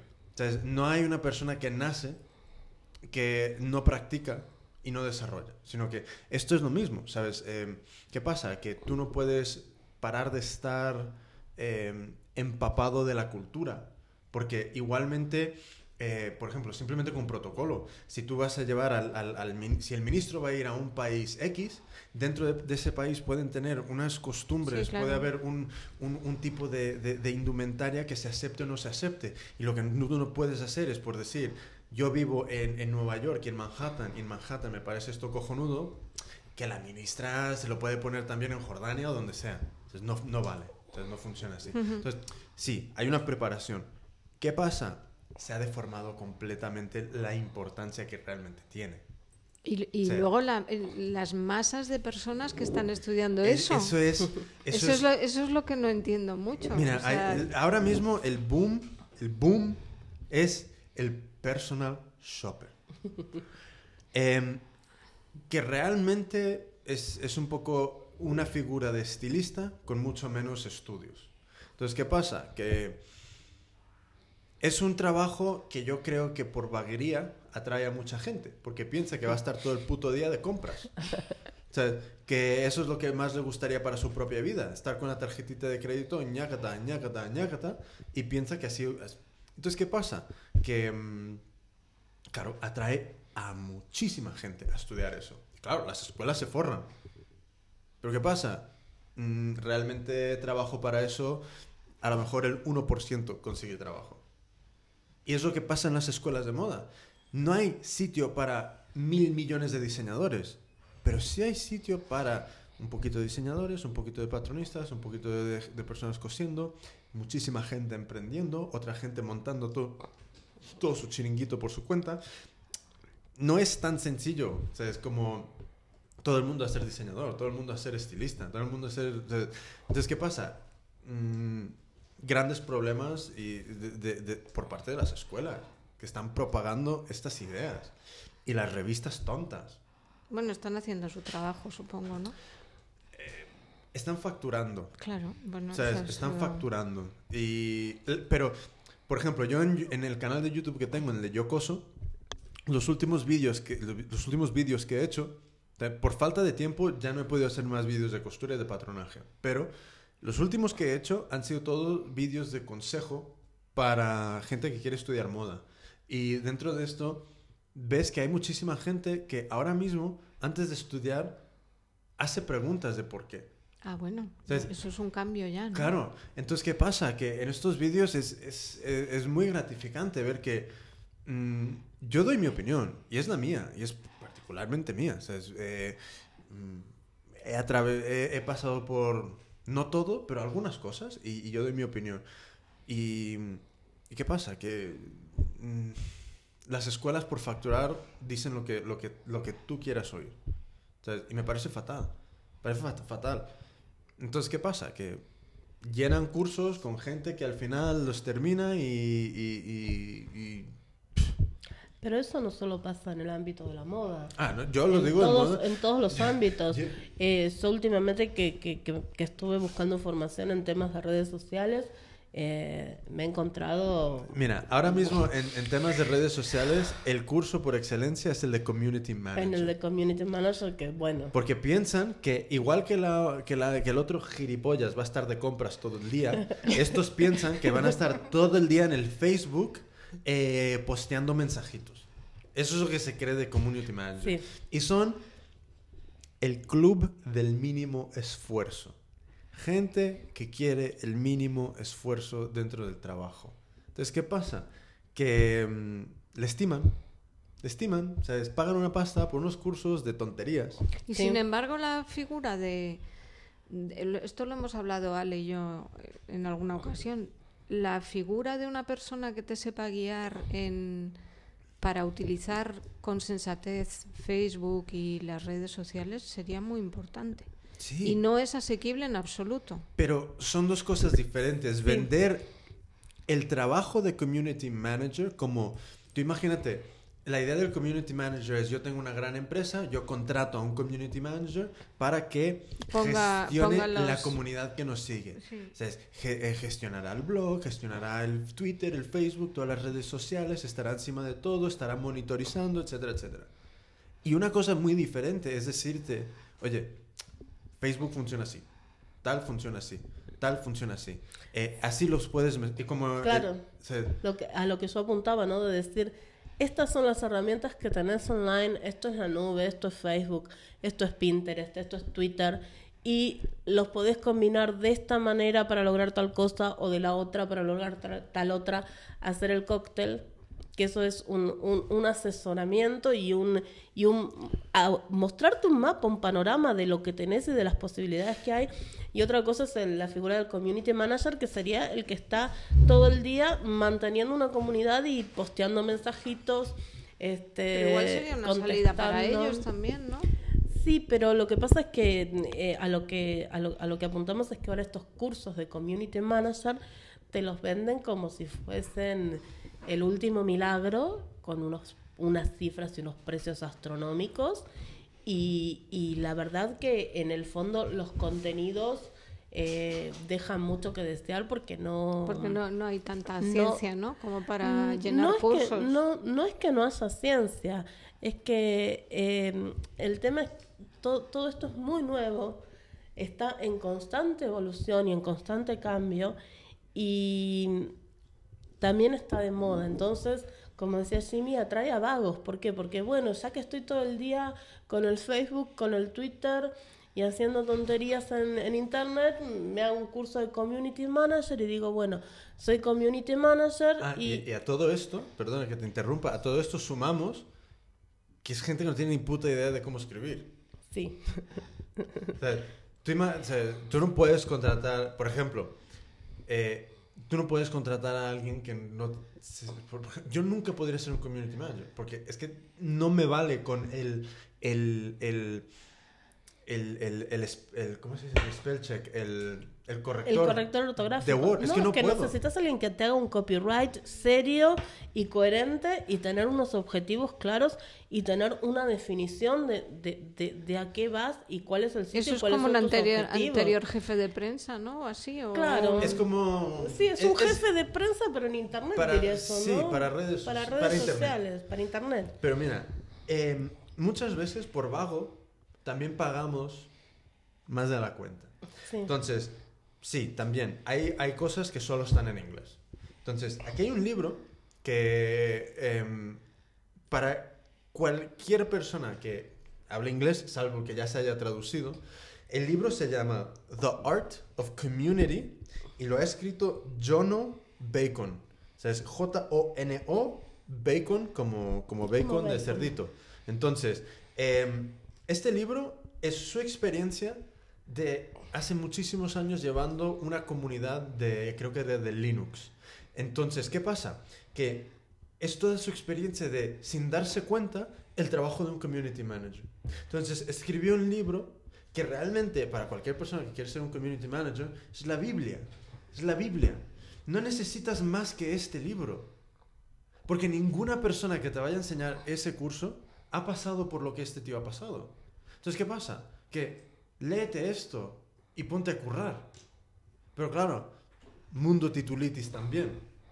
Entonces, ¿qué pasa? Que no es lo mismo decir, em, Me he leído un libro, Claro. ha hecho un curso en... por ejemplo, yo no, yo no podría ser tampoco community manager por, por el tema del- del- del- de, la, de la ortografía, porque se me da fatal, pero em, yo he creado una comunidad. Entonces, cada vez que tú estás en contacto con esta comunidad, es lo que poco a poco te va dando la credibilidad. Y nadie sabe lo que es enviar un mailing a mil, dos mil personas hasta que no lo haces. Es algo que demanda respeto. Entonces, no es algo que tú le des, "Ah, envío un mail y se lo envío a Ana y ya está. No, no, no. Tú en cuanto envías un mail a, a, a dos mil y pico personas, ya es como... A ver, vamos a leer esto otra vez. Y otra vez. Y otra vez. Y léelo tú por si acaso. Bueno, y ya se- Sí. o sea, y, y se envía y estás como... Y, y Sí. siempre lo escrito se puede interpretar de diferentes maneras según quién lo lee y el momento en el que lo lee, ¿no? Sí, porque tú Yo tienes tu voz digo, interna y luego cada Claro. uno tiene la suya y... Cuidado cuando leo algo porque eh, si yo estoy en un mal día puedo leer lo que no me están diciendo Ya. o al revés. Entonces o- yo siempre trato de tomármelo con la mejor filosofía y de lo que leo y cuando escribo soy muy cuidadosa justamente por eso, porque pienso que, que, que no quiero que se me malentienda. Y como mm, perdemos el, el ver a alguien, el tono de voz, los gestos, eh, es necesario ahí ser muy cuidadoso.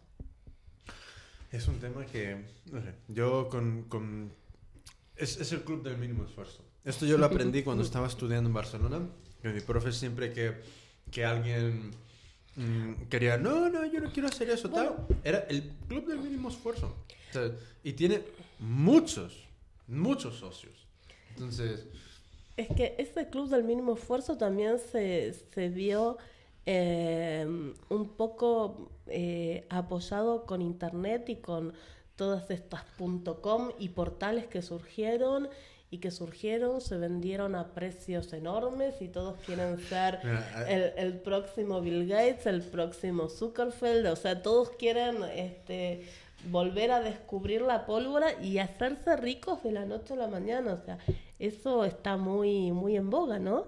Yo digo, para eso mejor este, jugar, jugar a la lotería que... para eso, si quieres, vete a trabajar a Iberdrola y gástate todo el dinero en la lotería. Que va a ser, igualmente llegas antes. Sí, sí, sí, sí, porque, porque se, se vendió ese boom, se vendió ese boom, las .com hace unos años atrás, pero era el portal y era... A- a- el- por ejemplo, ahora mismo tengo que hacer un poco de publicidad. Eh, gracias Amazon por existir, porque sois geniales. Os, os quiero eh, casi, casi, casi tanto como a mis gatos. Eh, el viernes hice un pedido y, me- y- y parte del pedido ya me llegó hoy. O sea, Mm. sábado y domingo no laborables y llegó esta mañana. Entonces, me compré eh, un DVD, dos DVDs. El primero se llama startup.com y es un, un documental sobre eh, un grupo de personas que empezaron una empresa en, en- en el boom del punto .com y mm, consiguieron como 60 millones de financiación y se les fue toda la mierda. Y grabaron todo el proceso. O sea, mm, era como, eh, como un reality, ¿sabes? Como grabaron todo. Entonces, es- pillé esta para ponérsela al- a, la clase de marketing y luego, eh, pues, al, el punto .com y luego me pillé eh, la historia de, de la moda de, de Philippe Allante y Florence Müller, que bueno, no sé, a ver qué tal está. Pero se me había ocurrido una cosa, que yo no sé dónde podríamos hacer esto, pero me encantaría organizar, para hecho por mí, em, unos, unas noches de, de ¿cómo se diría? De, de- de ver un, un- una- un- DVD o algo así. Veladas, se llamaban veladas antes. Sí, una Una- velada, una donde, velada. por ejemplo, nos vemos el, el, startup.com este. Y ¿no? luego hablar de ello. Sí, Ah, entonces es un cineforum, ¿no? Exactamente. Sí, a- Cineforum. ¿sabes? algo así, pero que tenga algo que ver con lo que hacemos nosotros. ¿sabes? Que no sea ¿sabes? hablar de Avatar, ¿sabes? porque es como, ¿sabes? me da igual. o sea, no- no- Pero, por ejemplo, con la historia de la moda, vernos o un DVD o algo así y, y comentarlo y tal. Entonces, me, pare- me parece algo que puede estar guay. Lo que no sé es si. cómo se puede hacer, dónde. ¿Dónde, Pero- cómo, cuándo? Algún cine abandonado habrá por ahí. Uf, más de uno. ya, pero. O un centro cultural o... Entonces voy a no me voy a meter con este baile ahora mismo. Si surge, pero ya tengo demasiado... Demasiado Pero está en el aire. pendiente. Sí, está en el aire. Si alguien sabe algo, Sí, si alguien quiere, ¿sabes? Colaborar de alguna forma y, y albergar a un montón de, hecho por mí. de, de artesanos, y nada, ya no tanto hecho por mí, sino que todos nosotros que... No, no, pero que te ayuden, que te llamen. Sí, sí, que nosotros estamos Mm. dispuestos. O sea que si, si encontramos sede pronto, pues ya no tenemos que Se pedirle aparece. permiso a nadie. Nadie. Oh, eso- esa es otra cosa que por, por la cual quiero la sede. ¿Sabes? Porque no... Si quiero estar... Si, si quiero tener abierto las 24 horas, quiero poderlo hacer. Entonces, quiero, quiero- tú imagínate que nosotros tenemos máquinas de coser ahí, quiero que puedas venir. Y si me dices, joder, tío, tengo que... entrar", Pues venga. Entonces, vamos. Entonces, estoy harto de estar teniendo que pedir permiso para hacer todo lo que me apetece. Estoy harto de tener que estar siempre buscando, joder, ¿dónde podemos hacer esto? ¿Quién nos va a dejar el espacio? ¿Quién tal? ¿Quién lo otro? Entonces, es asqueroso, porque es como... No, no estoy organizando, ¿sabes? Eh, matar a focas. Sería más fácil organizar una casa de focas. En que- Madrid. Sí, que un sitio que te ceda un espacio para montar algo. Vale, Entonces, por eso quiero, o estoy con el tema de la sede entre ceja y ceja y a ver cómo, cómo se organiza, pero es que no puede ser, Una ¿sabes? primitiva. Joder, Si mujer, sí, tocara, sí. Vamos, ya teníamos sede, seguro. Sí. Comprar, ¿sabes? Compraría todo el edificio telefónica ahí en, en la Gran Vía y lo pintaríamos Y de, encima- de rosa. De colorines. De, to- muchos colores. De todos los Y colores. Tus hijas con vacío los ese dedos, edificio. Seguro, seguro que tienen El de la... frente a Plaza España está vacío el edificio. Ese.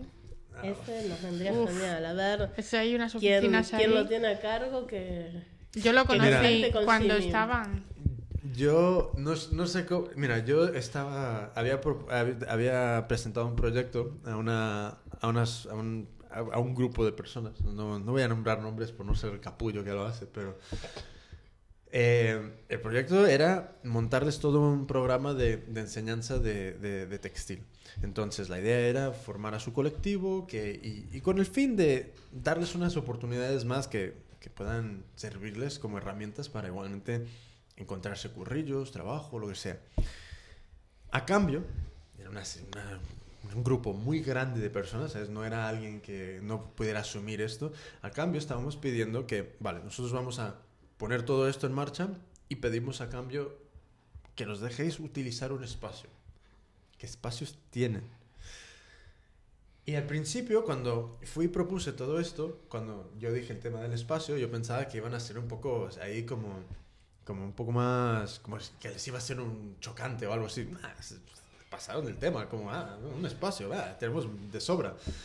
Pues yo pensaba que con eso íbamos a poder ¿sabes? tener la sede. Pues no, rechazaron el proyecto porque tienen eh, otras prioridades actualmente. Otras prioridades que son o sea, formación, for free, para un grupo de personas que necesita todo lo que puede. Entonces, me, me, me, me, una rabia, una rabia. Pero bueno, seguimos en ello. O sea, seguimos trabajando. Pero así es. Entonces, ¿qué pasa? Que necesitamos espacios propios. Necesitamos espacios propios y, por ejemplo, con, con eh, Marian de Living the Crafts, que ha abierto eh, Sweet 16 Craft Store, eh, todo lo que necesite, yo le apoyo. O sea, es que me pasa el calendario de, cu- de cursos, le apoyo. Eh, lo, lo pego en, en- en el muro y todo lo que se pueda. Con Laura de, de Lala Bijou, que ha abierto el- la, la joyería está en, en, Sí. en Malas- en- en Chueca, lo mismo. Porque es como, joder, se- hay tantos negocios, mierda. Tantos malos negocios que no sé cómo funcionan. Funcionan como por inercia. Que cuando alguien abre algo dentro de nuestro mundillo, creo que es como eh, todos le debemos el ánimo y, todo el apoyo para que le vaya bien. Porque es que hace falta más. Hace falta más. Es lo que dices tú, ¿sabes? Pintar de colorines. Porque necesita- necesitamos ¿sabes? pintar de, de- de diferentes tipos de negocio toda una ciudad. ¿sabes? Porque es la única forma donde se, se le va a dar una vidilla alternativa. ¿Sabes? Porque no, no, va, no, va, no va a surgir de la nada. ¿Sabes? Y... Pero... Son, son temas que... sa- ¿Sabes qué pasa? Que es como... Yo hay veces que me siento súper radical con, con, con mis posicionamientos y mis posturas, pero es como... no he llegado a esto de, de un día para otro, ¿sabes? No es como que si ayer dije, ah, me, me voy a meter en este nicho, ¿sabes? He encontrado... No, es como, llevo de- ¿sabes? más de, de 12, 15 años, ¿sabes? Cortando, cosiendo, haciendo cacharros, vendiendo en internet. Y es como, he llegado a un punto donde ya no es, ya, ya no me hace tanta ilusión el producto. Es como, vale, ¿sabes? producto. Ya es Cambiar algo. cambiar algo. ¿sabes? ¿Y, y qué pasa? Que es como, eh, hacer producto, quieras o no es fácil. Compras materiales, creas, haces. Pero cambiar un poco, in- in- intentar mm, echar raíces dentro de un sistema que lo único que quiere hacer es, es- es- es quemarte con éter, si puede ser, joder, e- es, es jodido. Y por eso, o sea, toda la gente que tenga un local, que lo esté abriendo, que lo tenga en funcionamiento, o sea, podéis contar con nosotros, porque queremos que, que os vaya bien. Porque entre mejor le- les vaya a todo el mundo, o sea, más estaremos cambiando. ¿Sabes? ¿A ti cómo te ha ido con, con tus mogollones de, de, de- de- ¿Era de boda? ¿Era para una boda? Sí, ¿Cómo- muy bien. ¿Qué, es, qué es lo que. ¿Qué es lo que tuviste que hacer? Pues los detallitos de boda. ¿Y qué hiciste? Hice unas pinzas que encontré por internet y encontré por internet pues en, en Pinterest. Me A- gustó a la ver, a ver, idea. ¿Cómo que encontraste por Sí, era una, una chica de un blog americano, había hecho una pinza para poner mm, en, en la tarta. Entonces mm, me pareció una idea buena y el cliente quería algo original. Es una buena clienta que lleva ya mucho tiempo detrás de mí y me gustó la idea. Es una se casan, ya tienen dos niños y entonces la idea era pintar esa pinza con los dos niños a cada lado. Y la verdad es que quedó, bueno, quedó muy bien. Y luego hice unos imanes que yo corté la madera, la pinté toda. ¿Se los diste a, Ana a lijar? Ana, no, no, no, porque a mí, a mí me encanta lijar. A mí es todo lo contrario. Ay, Dios mío. Acércate Yo, micro, yo si tuviera un, un- alguien que me enseñara carpintería, ebanistería, tocar la madera después de lijarla. Pues mira, en Lala Biju eh, me contó Laura que ella tiene, creo que es, creo que tiene un alumno que él da talleres de algo de carpintería, algo así. Entonces, Nada, habrá que ponerse. sí, y no sé a quién, a quién más se lo dije, que es como yo no te, yo no conozco, pero conozco a alguien que que conoce a alguien. sí. Y- Pues yo es que, pues eso, me encanta lijar, me encanta lijar para luego ver que la madera está lisita, está suave, que por todos lados está. A mí verla lisa me gusta también. Lo que no me gusta es el mientras. Hombre, lijar, sí, acabas con agujetas, acabas... Y ahogado. Es que me pica solo de acordarme. No, no, pues yo corto la madera, la lijo, la pinto. ¿Y dónde la- haces todo esto? En casa, tengo mi, mi taller ¿Dónde vives? en Morazarzal, en Vamos- un pueblo vamos- de la vam- sierra. Vamos a ir a, a ocuparle, vamos a hacer... Ocupa el, ta- el taller de Ana. Pues Pero nada. no está en el centro. No está No en el está en el centro, es lo malo. Yo tengo de un local de paradas. 39 metros cuadrados que tengo cerrado porque no hay comercio en Morazarzal. Yo he tenido que cerrar una tienda después de 5 años. ¿A cuánto está? eh, 40 y 48 kilómetros. media hora. Nada, sí. Media hora. Hay unos autobuses buenísimos. This is not America. Es- Es que... o sea, me, me, me- no sé, me- pone de los nervios, porque es como... Pero es, es, es cultural, ¿sabes? Y, y es algo Sí. que hay que aceptar y trabajar con ello. No, no, no cabe ¿sabes? Dar- darme con, con la puerta porque es, como, es, es inútil. Pero, joder, ¿sabes? ¿cómo sería de fácil que la gente igual que coge el cochecito para ir a Ikea, cogiera el cochecito para ir a cualquier otro sitio? ¿sabes? Hmm. Pero no, no es así. Entonces, eh, entonces, ¿qué más estás haciendo ahora mismo? Tengo, tengo trabajillos, tengo cosas. ¿Y de qué era la tienda? Pues mi tienda era de... se llamaba Hecho a Mano. Lo que pasa es que ahora he cambiado por Hecho a Mano Bayana. Porque he cambiado... O sea, yo he empezado el trabajo al revés. Yo empecé mal, empecé con página web Ajá. que no visitaba nadie eh, porque no tenía ni idea. Empecé con tienda, la tienda era de material de manualidades y a la vez las cosas que yo hacía eran las que estaban en venta.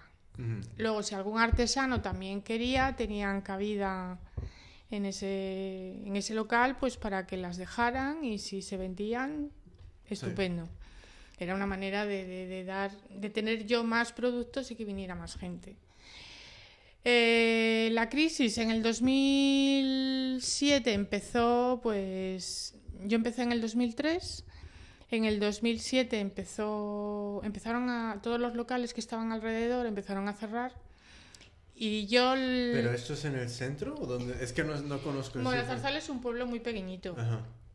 ¿no? Entonces hay, es una zona comercial que se llama el Chocomaite y yo estaba en una primera planta.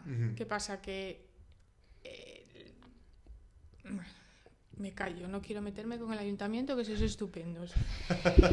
Eh, dejó, empezaron a cerrar todas las tiendas y entonces la gente ya no subía a un primer piso. Tú hablas de que la gente no viene al centro, Ya, de que se Ya. pasan, pues imagínate, no, que no subían ni siquiera unas escaleras, que tenían ascensor, había ascensor para subir.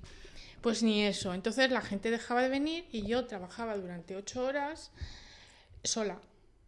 Y entonces decidí cerrar y seguir en mi casa. Y el local es mío. Eh, y entonces, desde entonces estoy en mi casa, donde una de las habitaciones es mi taller, y ahora me estoy haciendo un taller fuera, pues donde tengo una zona de corte de madera lijado, otra zona va a ser de pintura para que lo sucio no, Ya. no se mezcle. Mm. Y cuando pueda me haré una zona de eh, para dar clases o de exposición. Es mi, mi idea. Joder, qué guay. Qué guay. Pero estoy a 48 kilómetros de Madrid. Ya, y eso es como decir, estoy Eh, en... estoy en la luna. Ya. Ah. Por favor, gente. Empezar a viajar un poquito más. Son 4 y 48 kilómetros. Sí, a. Moral, Moral es el pueblo, yo creo que de la sierra que más bares por metro cuadrado tienen. Entonces sí, los bares sí están bien. Están a tope, ¿no? Sí. Abre un bar. Abre un bar y luego coloca, Seguro que, bueno, coloca producto a tutiplén por todas partes. también se me da muy bien hacer comidas, ¿eh? No te creas que no está en mente también. Pero, pero es eso. Y entonces ahora, pues por blog, por antiguos clientes que siguen estando ahí, es el trabajo que estoy haciendo. Pues, ¿y cómo, cómo ves el tema de, de ahora mismo de Internet? ¿Te está ayudando o, o qué, qué es lo que... ¿Cómo lo estás utilizando? Son, yo tengo mi blog, tengo Facebook, tengo Twitter, yo estoy en todas partes. A veces no estoy en ninguno, pero bueno, eh, me, me, me supera y no Tú- sé. ¿Tú ves algo de beneficio de utilizarlo? Para ti, beneficio en el sentido de mm, lo utilizo y percibo algo de dinero de ello. Mm, no, Entonces, ¿por qué Tal los vez. utilizas? tal vez, mm, no sé. Hombre, mi blog es también una salida. Recibes gente que, te, que le gusta lo que haces y dices tú, bueno, pues por lo menos si no trabajo, por lo menos gusta. Hmm. pero mi trabajo es oscila. De repente tengo mucho trabajo, de repente tengo poco trabajo. No es algo continuo. Yo creo el trabajo tiene que verse. Yo ahora, por ejemplo, también voy a estar con, con Ale en el 2 de Market. Un Que es el, el un- 21, ¿no? Algo así. El 21 arranca. Sí. Arranca el 21 y bueno, tenemos distintos días, distintos sábados cogidos. Mm. este, y en uno tengo Coincidimos. la suerte de coincidir con Ana. Qué guay. Coincidimos el 9 de junio. Pues a ver si, si me pillan como pinche para ir a montar Seguramente, chiringuito. Seguramente. Pues nada. Que, que estuve ahí en, en- en diciembre, creo, en diciembre. diciembre, el- sí. el- creo que fue la primera semana. que hizo tanto frío. montando las carpas y la, la electricidad. y- Fue divertido, a mí me ha gustado. Fue divertido, sí. Yo, mm, o sea, Yo he hecho mucho mercadillo, mercado, ¿eh? Artesano por la sierra, he pasado mucho frío, Oye, mucho calor. a ver si, si tú me puedes aclarar una cosa, o entre las tres. Em, cada, ca- cada rato veo mercadillos que van que abren por o la calle Fuencarral o ahí enfrente de nuevos ministerios. Em, ¿Cómo cojones eligen a las personas que venden ahí? Yo la verdad que no tengo ni idea, pero ahí eh, no, no son artesanos porque... Es gente que está eh, comprando es cosas en, un polígono de Fuenlabrada. Sí, sí, sí, totalmente. Totalmente, o sea, eh, estos de las carpitas que son supuestamente del ayuntamiento, la verdad que la calidad de las cosas que se ven... Bueno, Ah, los de la plaza. Sí, los de los que están, los que se montan en Moncloa, nuevos ministerios Mm. y te venden pero cualquier cosa, ¿eh? no, o sea, no- eso de, de, de artesanía, de, de hecho, no. Mira, yo, yo lo voy a Eso decir. probablemente Solo hay uno- sean unas concesiones del ayuntamiento Sí. que Pero- lo, lo lleva una persona y contrata, porque además cada tres o cuatro puestos se repite el, Es el, el tema. vergonzoso lo que se vende. Pero No. vergonzoso. Es una cosa que. un- una cosa más. ¿Sabes? Que, que no, no entiendo cómo funciona. Pero es lo mismo que encontrás en el chino, o sea, no... no- Es- sí, no sí, sí. Ese, ese es, el- ese Es es el producto tema. de chino, o sea, producto hecho Es, al es por producto mayor. de polígono de Claro, Fuenlabrada. y no sé, es- y no, y no sé Pero por y, qué lo, y lo no ponen ha sido al rastro últimamente, toda la ribera de curtidores es, es un puesto detrás de otro y es todo lo mismo que en los mercadillos de, de barrio de... Sea, y, y ese es el tema, que es como, no entiendo el criterio, no entiendo... eh, Es que no existe un criterio. Si tú pagas tu puesto, tienes puesto. Yo creo más bien que No, son... pero- No, no, esos no son titulares de los puestos. Yo eso creo que es... Al menos el, de- hay otro también en, en la calle de Alcalá, al final.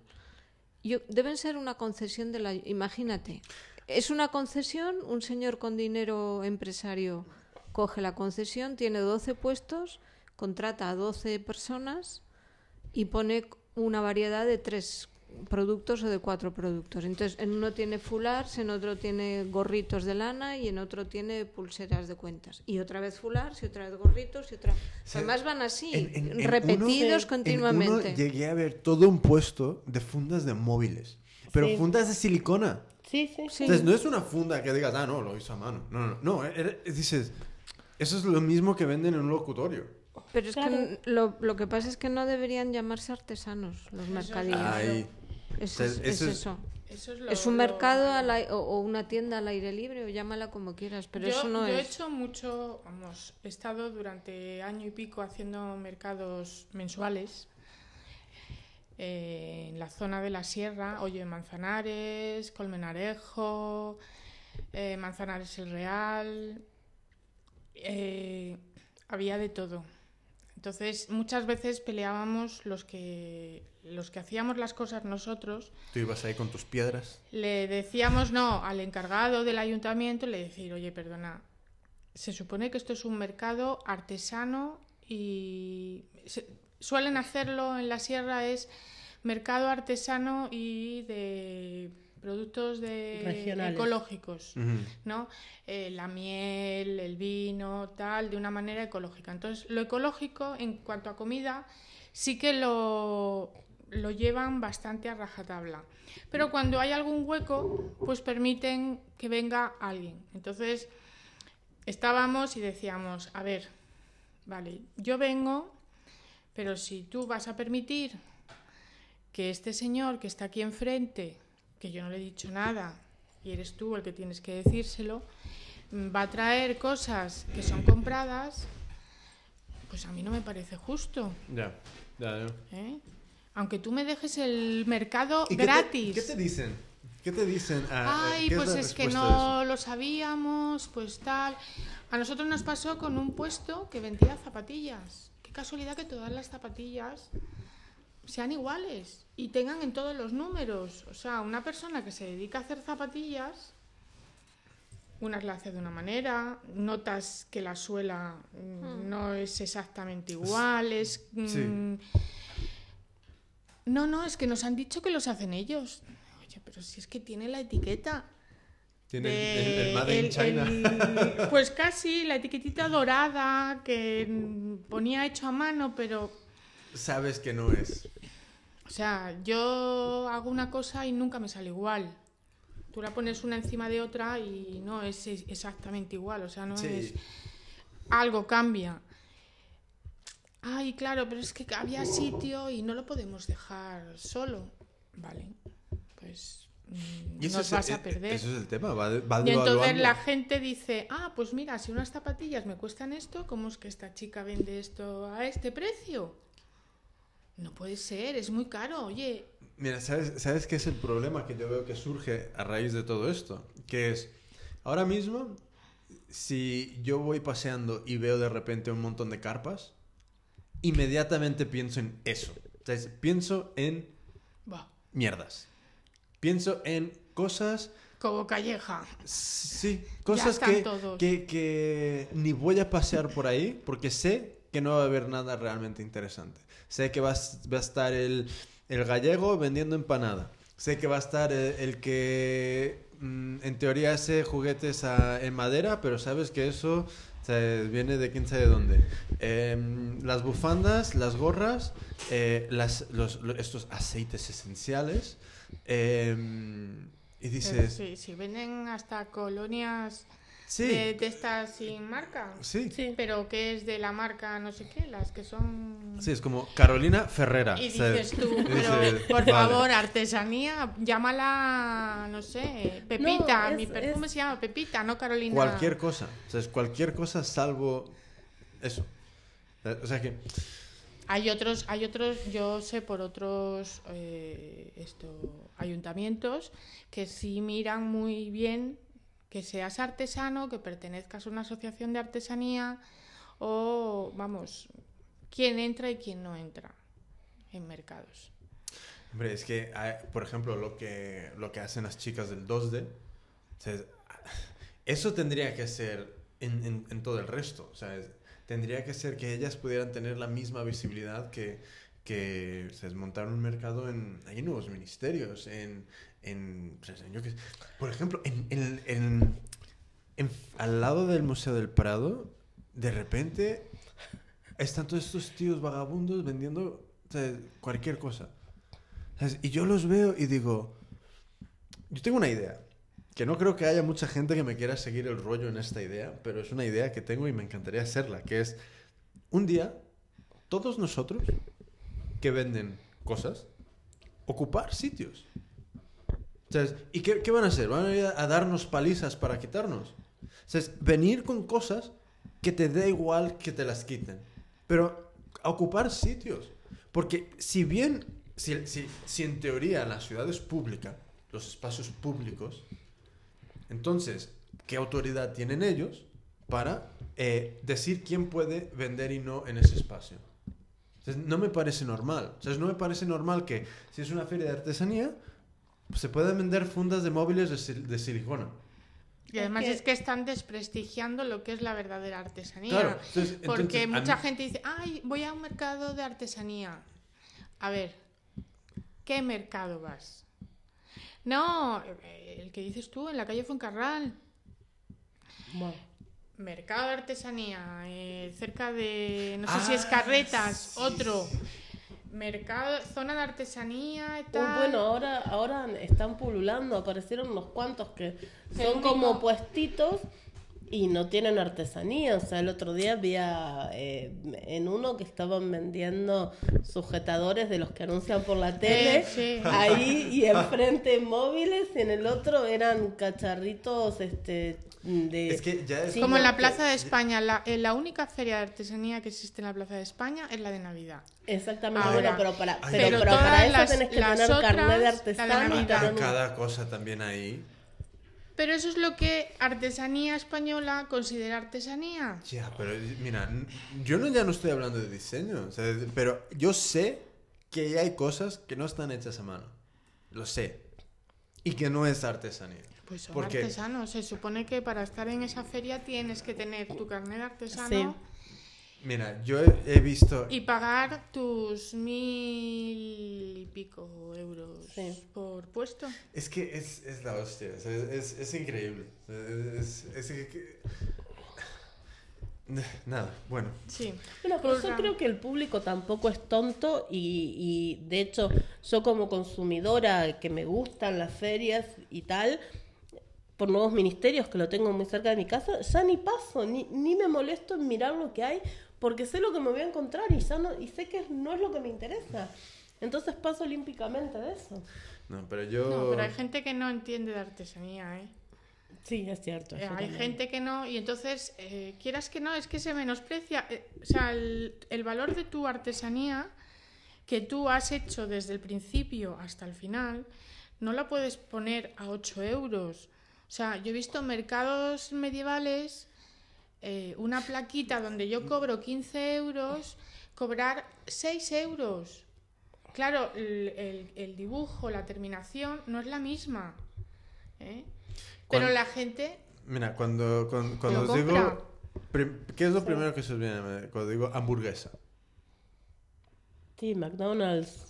Claro, ¿qué pasa? Que eso es lo que crea la imagen de lo que es el producto. Sí, claro. Entonces, ¿qué pasa? Que si de repente artesanía se empieza a asociar con fundas de móviles de silicona y empanada gallega, Estamos muertos. ¿sabes? Eh, apaga y vámonos. Entonces, hay que cambiar la palabra. Por ejemplo, ¿qué hace Apple? Apple fabrica en China. Pero en todas las cajas pone Designed in California. Entonces, diseñado en California. Entonces, ¿qué pasa? Que, mm, en mi opinión, logran un poco lo que la palabra artesanía intenta lograr. Que es el origen de esto, el origen ya, mm, en el caso de Apple, psicológico, porque diseño es, psicológico, realmente el producto se hace en otra parte. Pero ellos, ellos logran lo que la palabra artesanía de- debería de, de, evocar. Sí. entonces, eh, dices, ah, design, ah, coño, diseñado en, en California, eso tiene que estar guay. Entonces, ¿qué han hecho? Tú imagínate que de repente Apple se le ocurriera decir diseñado en, en, en, en China. ¿Mm? Destruye completamente el concepto. ¿Sabes?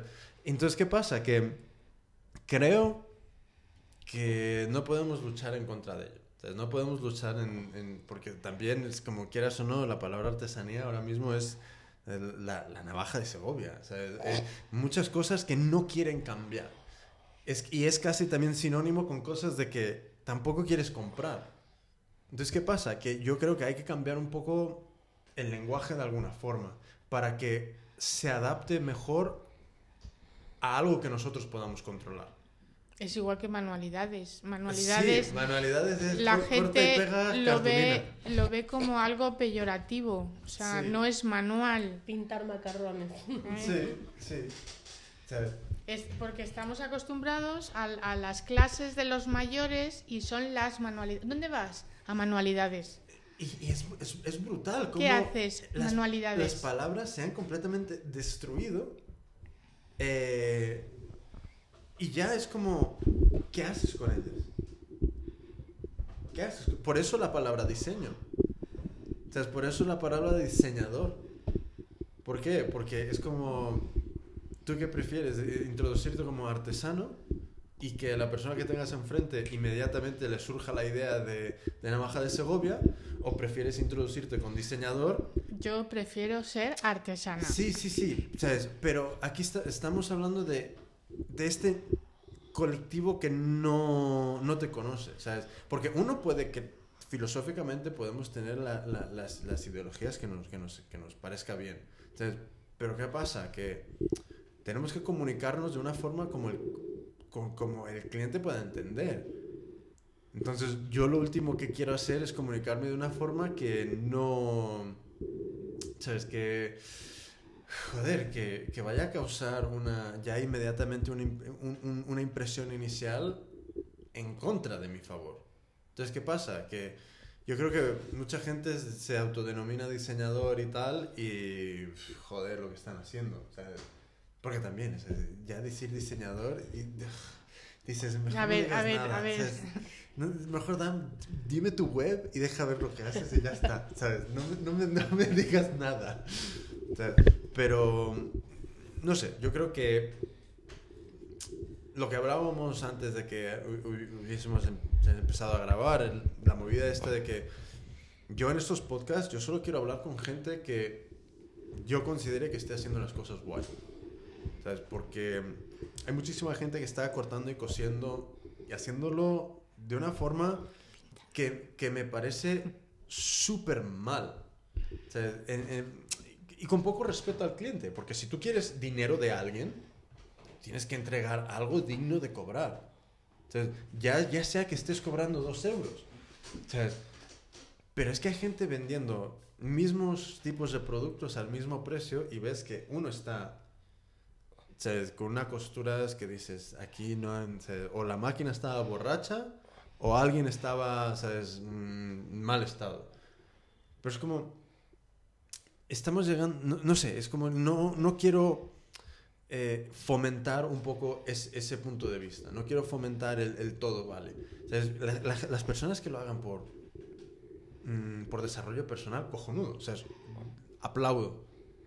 Pero si estás vendiendo, ya estás entrando en otro terreno. Y, ¿Y, qué pasa? Que estas ferias hacen lo mismo con la artesanía. Permiten que cualquier mierda se venda con el mismo sello y... No sé, o sea, no... Mm, es una cosa que... Es, es, es responsabilidad de todos y cada uno em, vender algo que sea digno de estar dentro de este, de este ámbito. O sea, no todos tenemos que fabricar alta costura. No, no, es falta. Pero un interés y, y una valoración realmente objetiva de lo, que de lo que estamos haciendo, creo que sí es necesario.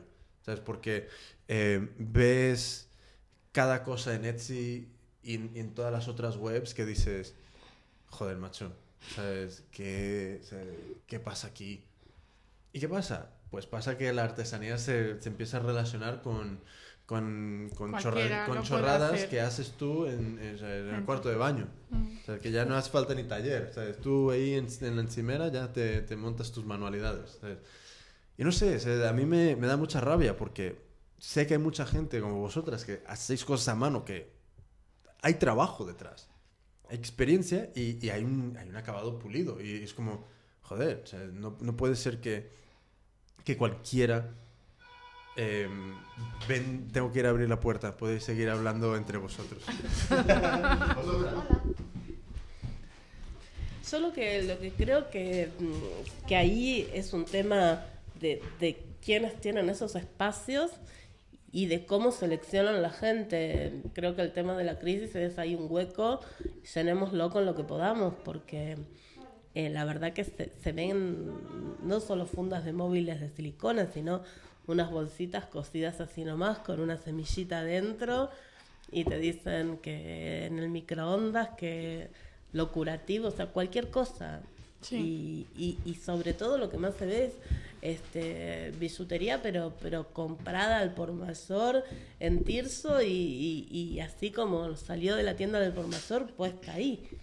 Y eso de artesanía no tiene nada, pero eso no, dependen, yo creo que de, de, quiénes organizan eso y la verdad que desconozco cómo se organizan. ¿Qué es lo más guay que habéis visto? Hace, lo más reciente. Algo que os haya hecho decir, joder, mira, qué chulo. Productos, páginas web, lo que sea. Yo ayer un vídeo que puse en Facebook. ¿De qué era? Hecho, era una canción y estaba hecho totalmente de papel. ¿Cómo se llamaba? No, no me acuerdo. Y a ver, ¿cómo, ¿cómo, era como que estaba hecho de papel? Pues era... Estaba hecho todo de papel, o sea, cosas que se movían, que venían, no sé. Hay tantas cosas en, en, en, en Internet que son yo a veces me hacen dudar de que lo mío sea bonito. Es que alucinas el trabajo de muchísima gente. Una foto también que colgaste tú de un retrato bordado. Ah, ¿Eh? Yo, yo cuando vi esto dije, alguien lo ha hecho. Y yo creo que, no sé, yo, realmente ves que no hay límites. ¿sabes? Que mucha gente dice, no, es que ya está todo hecho y tal. No, no, no, no, no, eso no es verdad. Nunca es verdad. Eso no es verdad. ¿Sabes? Porque siempre hay una vuelta. ¿Sabes? Que la investigación le puede dar.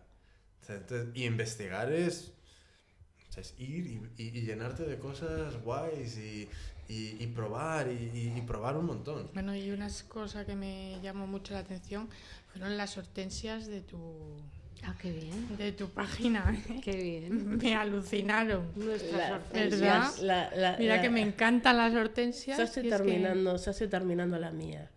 Eh, he ido ahí unas clases con Ana a hacer florcitas y, este, y la hortensia es, es preciosa. Y bueno, pronto verán, verán fotos de la mía. A mí lo que, mm, una cosa que, que me llamó mucho la atención, que descubrí hace relativamente poco, es un grupo de amigurumis que hacen música que se llama 1900, no sé si, si lo conocen, que son dos ositos que tocan el ukelele y hacen videos musicales. Ahí este, en, en, YouTube están, son muy fáciles de encontrar, en mi blog también están.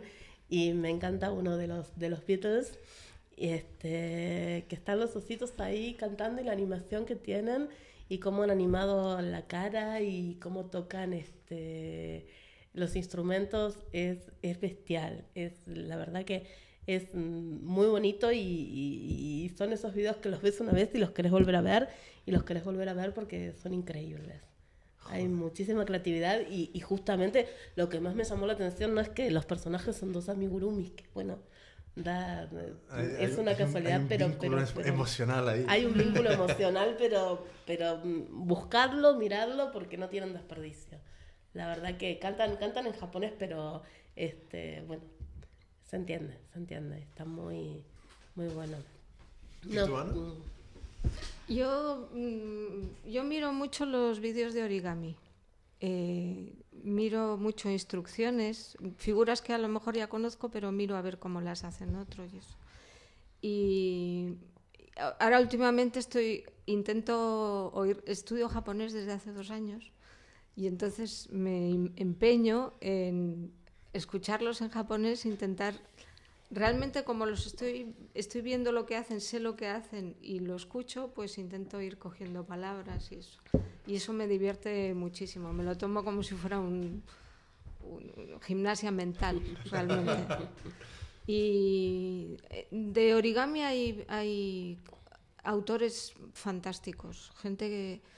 Hay una señora japonesa que se llama Tomoko Fuse, que hace unas espirales con papeles transparentes que van superponiendo uno sobre otro y entonces eh, hay trozos que son opacos, trozos transparentes, pero forma como unas espirales muy orgánicas, como si fueran conchas de mar, repitiendo el número áureo de las proporciones. Y son, me fascina, me fascina mirar eh, sus obras. Y realmente no me gusta mucho mirar vídeos y eso. Si alguien me los envía, pues los miro y eso pero no me hacen ya tanta gracia. Yo creo que desde que desde que manejo Photoshop con cierta soltura, no me creo ya nada de lo que veo. Porque sé que todo es manipulable. No conozco ningún programa de Photoshop, Videoshop, si es que existe pero tiene que existirlo porque si lo hay para fotos lo habrá para vídeos. Hombre, si se hace una peli como Avatar. Claro, es que tampoco veo esas cosas. me, dan miedo a mí las películas así con mucho movimiento. No, Ayer vi no voy, un vídeo, no voy. Un vídeo que creo que era un anuncio de Coca-Cola o algo así, que es dentro de una, de una ciudad, es un, como un parque, un parque temático, o sea, es como... Eh, ¿cómo se llama? Pues esto que da vueltas con gente. Y entonces están enfrente y consiguen la sombra en el edificio. Es que ayer me quedé alucinada de lo... Eso está hecho. Sí. ¿eh? porque es imposible un, un- téngase ahí, es que no sé cómo se llama la atracción esa, pero es to- una línea de asientos cogida de las esquinas que dan vueltas. Como una noria. Sí, que hace así y dan vueltas como un vaivén. ¿eh? Y estaba justo enfrente de un edificio y veías la sombra en el edificio y la gente chillando. o que venía la, nori- la, la montaña rusa alrededor de los edificios con todas las, las sombras, con todo. Y dices tú, bueno, bueno, es que te puedes creer cualquier cosa. Sí, desde luego. O sea, hay, hay- hay una comunidad que se llama eh, eh, CG Society, que es eh, Computer Graphics. Y básicamente estos son los frikis del mundo del 3D. Alucinas con las cosas que crean, ¿sabes? Y hay un tío que hizo una animación de, una cabeza que es que la piel, el pelo, todo reaccionaba de una forma tan natural. ¿sabes? Eh, siempre hay un, un pequeño toque que es como que más o menos te dice esto no es verdad. Pero están llegando a un punto donde dices, es que eh, es increíble, es increíble. Pero cambiando un poco de tema. ¿Dónde das clases, Ana? Yo doy clases en, en mi estudio. Tengo un. Mi despacho de traducción es un piso muy grande que está debajo de mi casa y tiene 100 metros y tiene varios despachos. Y el salón con la biblioteca, pues es un espacio en el que puedo extender una mesa hasta para nueve personas y yo. Y es ahí donde doy los talleres. Tenemos una ¿Y dónde está? bibliote- en Manuel Becerra. Tenemos una biblioteca. ¿Qué número? No, es en la calle Ruiz Perelló. Es una callecita lateral del parque que hay en Manuel Becerra. El metro es Manuel Becerra. Y es, muy cómodo, es un patio interior enorme, entonces tiene muchísima luz, mucho silencio. Es, el lugar donde yo trabajo en mi despacho y necesitaba eso, luz y silencio básicamente para mi trabajo de, traducción. Y, empecé a dar clases hace como el verano pasado, yo creo. Yo siempre he dado clases de algo, de traducción o de... Siempre he dado clases de patinaje sobre hielo.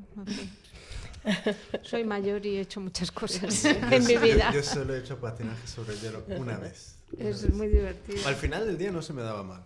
Claro. Pero, joder, al principio.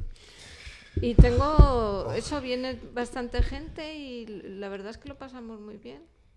Es Doy- casi como una meriendita de amigas y nos sentamos y hacemos cosas. y- Doy, doy fe, he estado un par de veces y la verdad que el lugar es tan, tan bonito, tan acogedor, muy luminoso como dice Ana, que tal es así que me he puesto en contacto con Ana por este tema para dar clases de amigurumiso también en ese espacio, Muy bien. porque mm, la verdad que es un, un espacio muy, muy bien logrado, tiene muy... mm, no Tiene sé, que ser para talleres mm, casi casi privados, o sea, para mini talleres, dice Sí, sí. Ana. Hmm. Eh, la de Petulunas le llama Sí. tus mini tallercitos. Es que en realidad nunca van a ser multitudinarios porque no, no lo permite el, el lugar. Pero es que tampoco me interesa más. Podría tirar una pared y no, no quiero hacer cosas de esas. No, no me interesa en absoluto. Prefiero pues hacer muchos días y tal.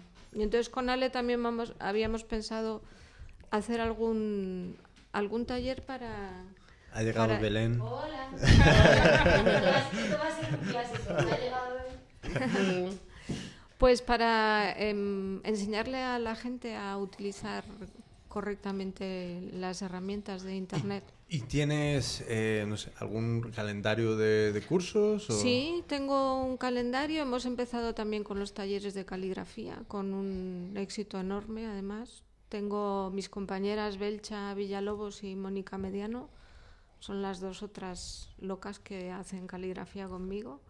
Y, y estamos muy contentas, la verdad, porque el primer taller fue un éxito total. Estuvimos todo el día.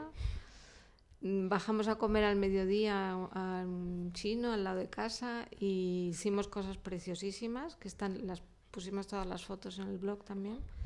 Y la gente, como te decía antes, se lleva algo hecho ya. No es venir a dar clase de Claro. caligrafía y hoy aprendes tres letras y el martes que viene otras tres, sino que en, el día ya te proponemos un proyecto que tú seas capaz de llevarte terminado. Aunque sea unas etiquetas para tus botes de la cocina o un- una tarjeta personal o lo que sea. ¿Y cu- cuánto tiempo llevas haciendo lo de la, cali- la caligrafía? La caligrafía, 15 años. Pero lo he dejado en medio, ¿eh? Yo empecé a hacer caligrafía. Ajá. Estuve cuatro años haciéndola. Y mi profesora, cuando nos enseñaba a iluminar, a, a pintar figuras en los, en los manuscritos, ella no sabía mm, pintar. Y entonces pintábamos unos, unos ropajes espantosos. Y un día yo fui a enmarcar una de mis caligrafías y había una exposición de un pintor de iconos. Y me Sí. dijeron que era cerca, yo subí, me apunté a su taller para aprender a pintar un- unos ropajes simplemente. Pero me gustó mucho, me gustó mucho el ambiente. Las mujeres que iban a clase eran muy, muy mayores. Bueno, la que me seguía en edad me sacaba 30 años, imagínate. Yo he estado yendo a clase con mujeres de más de 80, pero era una, una delicia estar con ellas. Entonces he estado 10 años haciendo iconos bizantinos, que me tocaba lijar de vez en cuando y dorarlos. Y entonces poco a poco fui dejando un poco de lado la caligrafía. También mi profesora regresó a Francia y nos quedamos sin profesor. Y hace tres años me he reencontrado con antiguas compañeras de, de aquella época y hemos pensado que es que tenemos que hacer algo por recuperar eh, y, y por promover la caligrafía y fomentarla, dar talleres, admitir encargos también, que hacemos cosas para bodas, sobre todo sobres, diplomas, cosas así. Pero yo creo que tiene, en el mundo del scrapbooking, tiene mucha, mucha eh, aplicación. Y aplicaciones muy bonitas y muy modernas, además. Y en eso, en eso estamos. ¿Y qué, qué es la web? Donde se puede ver todo, todo este calendario Yo tengo, de cosas. ¿O es- o yo, tengo una, yo tengo una web de, de mi despacho de traducción que es de letras.com, que la tengo hace, me parece que 20 años. Y, y, y luego tengo un blog que es Ideas de Letras. Blogspot, que sé que no te gustan los Blogspot, pero No de me momento es lo que No, tenemos. De momento es lo que tenemos y, y ahí, bueno, pues eh, ahora de momentos hay sobre todo cosas de origami Vale. sobre todo. ¿eh? Las cosas que yo voy haciendo, lo que hacemos en los talleres. ¿Y también vendes producto o, o solo estás dando formación? Eh, he tenido encargos. Entonces, eh, cuando yo tengo encargos, por ejemplo, detalles para un cumpleaños, me encargaron hace poco 50 nenúfares. Bien, vale. O he hecho unas guirnaldas para un escaparate. Es- tengo un amigo diseñador en mi clase de japonés que ya le he decorado el escaparate dos veces en esta temporada. Voy haciendo cosas y tengo abierta la tienda en artesanio, pero realmente no tiene movimiento en absoluto. Yo a veces creo que no existe artesanio. Sinceramente, no, debe ser un, un- o, o soy yo muy mala o no, no lo sé o, o no sé. Ale dice que es que hay que llevar a la gente a artesanio. No, no sé cómo va, pero no me, eh, vender a mí no es lo que más me interesa. No, yo me gustaría mucho más seguir dando talleres y seguir enseñando, porque además creo que las cosas que yo enseño son eh, son cosas que se pueden aprender y lo ideal es que aprenda uno solo. Yo no quiero eternizar a, mi, a la gente que viene a mi taller, no quiero que vengan todos los sábados. No, Ya. no. ven dos veces, ven tres veces, si un día hago pongo en el blog algo que te gusta y lo propongo para un taller, pues ven y te enseño a hacerlo. ¿Y cómo Pero- es un, un poco un, un taller de, de caligrafía? Es... Taller de caligrafía es- es, A maravilloso. ver, te digo mi- mi- cómo me lo imagino yo. Bien. Es un poco es- es- estas letras del inglés, no sé, eh, de- uh, No, mira. Old English, de estas... Esa es la, la, eh, la letra inglesa. No la, no, de momento no la estamos tocando, pero es muy útil. Para luego estos usos sociales es muy útil. Nosotros el otro día sentamos a todas las asistentes en la mesa, les dimos unas hojas grandes de papel y les dimos un cálamo, que es una caña de bambú cortada, y un tintero. Y les pusimos a mojar y a hacer palotes. Palotes y luego les dimos una pluma más finita y una pauta para que pudieran eh, ir escribiendo. Y, después propusimos, eh, teníamos preparadas unas tarjetas ilustradas, Belcha es muy buena dibujante, ilustradora, para que las pudieran rellenar. Y entonces les propusimos una letra que es la caligrafía uncial, que son las minúsculas que se utilizaban en la antigua Roma, que resulta sorprendentemente moderna cuando la ves. Puedes creer que es una tipografía moderna, súper legible y muy sencilla de ejecutar, con estas plumas un poco anchas.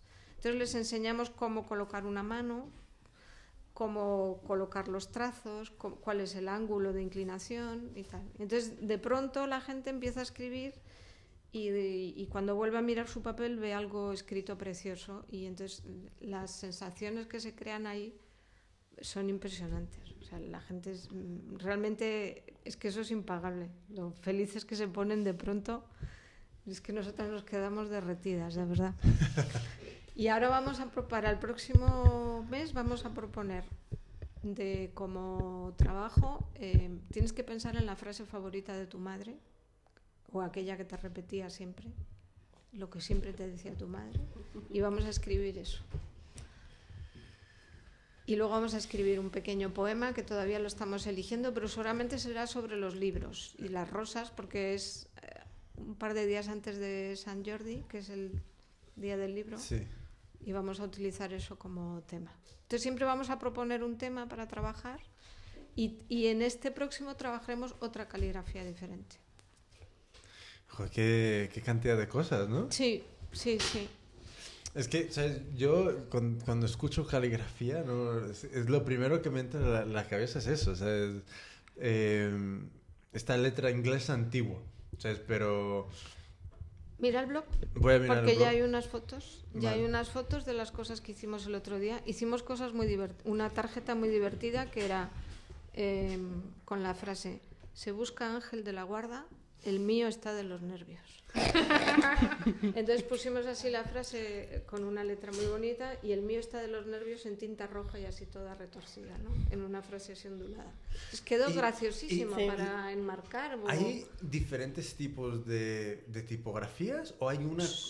Hay muchísimas escrituras diferentes, muchísimas. Góticas, eh, irlan- letras irlandesas, letras artúricas, letras visigóticas españolas antiguas que no hay quien la lea ya, que es lo que yo aprendí a escribir, que ahora digo yo que para qué aprendí eso, pero bueno, porque es que todavía Para no... recordar algo seguro. No sé, a lo mejor algo atávico de mi... A, a- no Belén, no a hay, que, hay que pillar un quinto micro, Sí. porque que no se lo oye. Hay muchísimas escrituras diferentes, muchas. Coge una silla y pégate pero aquí algo. Quizá eh, Te tienes no que es- acercar. Que es curioso porque yo hice durante un, un año y medio caligrafía china, ¿no? Ah. Y siempre, no, pero es algo que últimamente reflexiono siempre, ¿no? Siempre nos vamos a Oriente, siempre nos vamos al quinto pepino pensando que nosotros no tenemos ese saber, que no lo ha- y es mentira, es que lo tenemos y es Claro. como lo hemos olvidado, se ha quedado allí perdido. Y, y sobre todo a mí me hace mucha gracia porque siempre que oigo, no me acuerdo de su nombre, Ana, creo. Sí. Vale, lo mejor- Pero siempre que la oigo hablar me encanta porque es como, siempre hace unos trabajos súper profundos, porque lo de la frase de la madre, eso en psicología gestáltica o no sé qué, tiene que ser un trabajo profundísimo, y siempre los hace desde una sencillez que es como, pues nada, las voy a poner allí a escribir la frase de la madre, y es como... Jolín, pero si es que a lo mejor para eso hay que estudiar 10 años de la reconciliación con la madre de una tú. frase y no. Verás Mire tú cómo usted. acabamos todas llorando, No, pero mire- abrazadas o, o muertas de risa. Ya, pero es que me encanta porque es como todo ese mundo de, de, del- de las artesanías y todo el mundo, como que es un espacio para que se hagan un montón de cosas y es como, jolín, y eso lo perdemos y lo perdemos. No, y, es que yo y yo siempre, los que están sentados a esta mesa los conozco de, de ver los 15 minutos, pero todos hacen eso. No sé cómo se las apañan. A mí me pusieron a coser una muñeca No había cosido en mi vida, hice Porque la muñeca. la más flaquita de todas. Y quedó guay, la ¿eh? más difícil. No, era pero bien de mona. repente, pero de repente estuve ahí ocho horas conmigo misma, en silencio. Quiero decir, venga, que eso, ¿quién lo consigue hoy en día? Pues eso, que gracias a, a todas las que están aquí en esta mesa, que es como genial. Yo aquí haciendo el trabajo espiritual, no, no, pónganse ustedes a coser y aprendan sobre sí mismos. Mira, a- hablando de buenos sentimientos y buen, buen feeling, te tengo que hablar de una cosilla que es, eh, hace, hace mucho, no, no, hace mucho, hace un, bueno, hace unos meses, unos 5 o 6 meses, cosas así, presentamos un proyecto a crowdfunding en Lánzanos para unas máquinas de coser y tal. Entonces, yo antes no había eh, apoyado ningún proyecto de crowdfunding. Entonces, em, me estoy ahora empollando todo este, todo este mundillo de, crowdfunding, que es la, la financiación en masa, ¿vale? Y dentro de todo esto, eh, he, he empezado a, apoyar unos proyectos. Ya tengo tres proyectos que estoy apoyando, que mm, básicamente en- en lo del crowdfunding es, tú presentas un proyecto eh, que generalmente nunca se financiaría por, por ninguna otra vía. Eh, generalmente son proyectos muy de, de creatividad, de arte, pero hay de, de todo tipo de cosas. Y entonces aquí te ofrecen una serie de, de recompensas para rangos de, de apoyo. ¿sabes? Si das 20 euros, te damos tal. Si das 50, tal. Si das más, lo que sea. Entonces, eh, he apoyado tres proyectos y en el primero que apoyé, eh, eran, es unas chicas que han diseñado una, unas especie de invitaciones que, que han tenido mucho éxito, que se han ganado un premio dentro del mundillo de la papelería, pero que tienen un problema, que quieren ir a presentar estas invitaciones a, a- a la feria de la papelería en Nueva York y no tienen un duro para ir. Entonces están haciendo un proyecto de crowdfunding para llegar y tal. Y una de las recompensas era un... eh, a mí el proyecto me parecía "Eh, bien, pero tampoco me llamaba demasiado la atención. ¿sabes? Financiar para que vayan a una feria. Pero de repente, una de sus eh, recompensas era una pegatina que ponía Save the Dreamers. ¿Sabes? Y es como vi la pegatina y dije, joder, venga, os, doy- os- os apoyo con 15 dólares. ¿Sabes? Y en cuanto lo hice, era como un sentimiento de, joder, qué guay. Entonces, has formado parte de ayudar a alguien. Entonces, quién sabe si lo consigan o no, porque en, en estas cosas es o, consigues toda la financiación, incluso superándola, o no te dan nada. Si te quedas a un dólar, no te dan nada. Entonces, em, pero era un, sentimiento ahí eh, muy, muy en- dentro de, de un, dentro de algo nuevo, muy nuevo. Este sen- es porque de repente es como, puedes reunir a un grupo de personas para ayudarte en algo. ¿sabes? Y, y claro, ¿sabes? de un poquito, de un montón, ¿sabes? hay muchísimas personas que están logrando unos eh, financiar unos proyectos que normalmente de ninguna forma se harían. Entonces ya es como que me ha entrado ahí el, el- la cosilla y ya eh, hemos apoyado dos, eh, dos trabajos de personas que están haciendo un tarot, que están haciendo tarots. Uno es eh, un tarot de una chica que, que está haciendo un trabajo bestial con fotografía. Entonces, logra con fotografía y Photoshop entonces, un- un- unas sensaciones muy, muy guapas. Y otro, otro tío está haciendo un, otro tarot con unas...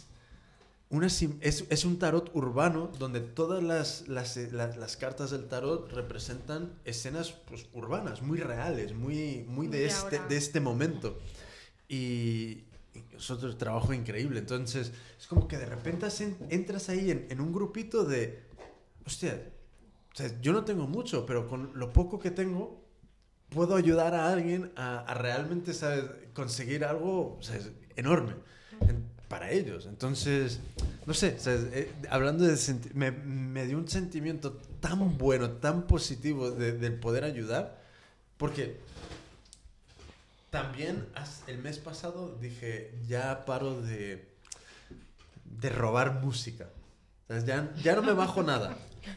Ahora, lo, cada mes estoy comprando o alguna cosa u otra de, de música, porque eh, es lo mismo. Sea, es, es como, hemos entrado en todo este eh, bucle de rapidez en Internet que ya consideramos que, o sea, Que es escoger- normal. Sí, eh, me sigo bajando otras cosas. No puedo, no puedo negarlo y decir que soy un santo, pero con música ya he parado.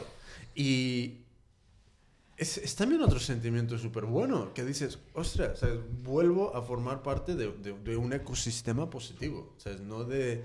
¿sabes? Y yo creo que eso es un poco lo que tenemos que ir poco a poco buscando.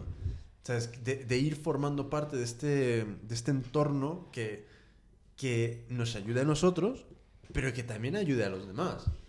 Porque al final eso es lo que se consigue en Internet, este, este- efecto comunidad. Y no sé, ¿sabes? Cu- cualquiera puede ir a, a la página web de, de Kickstarter, que es la, la- la, eh, americana de, de crowdfunding, y tiene unos proyectos ¿sabes? brutales. O sea, hay mucha mierda, pero hay muchas cosas súper guapas.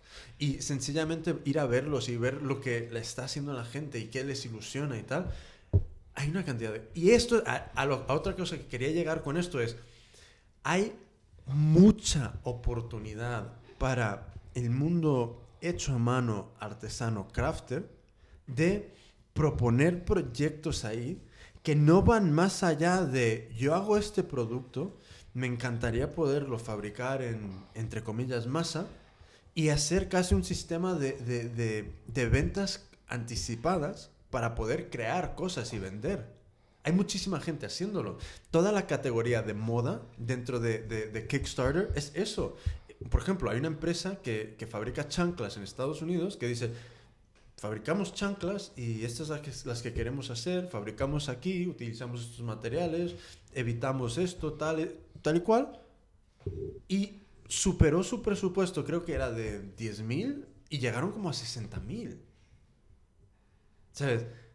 Y eso es algo que mm, creo que es una herramienta que tendríamos que tener en cuenta para vender producto, porque se pueden proponer eh, muchas cosas. Ahora sí, sugiero, sugiero eh, quien vaya a hacer es pasarse una semana viendo vídeos de crowdfunding, viendo los proyectos que más se han financiado y empollándose qué es lo que funciona.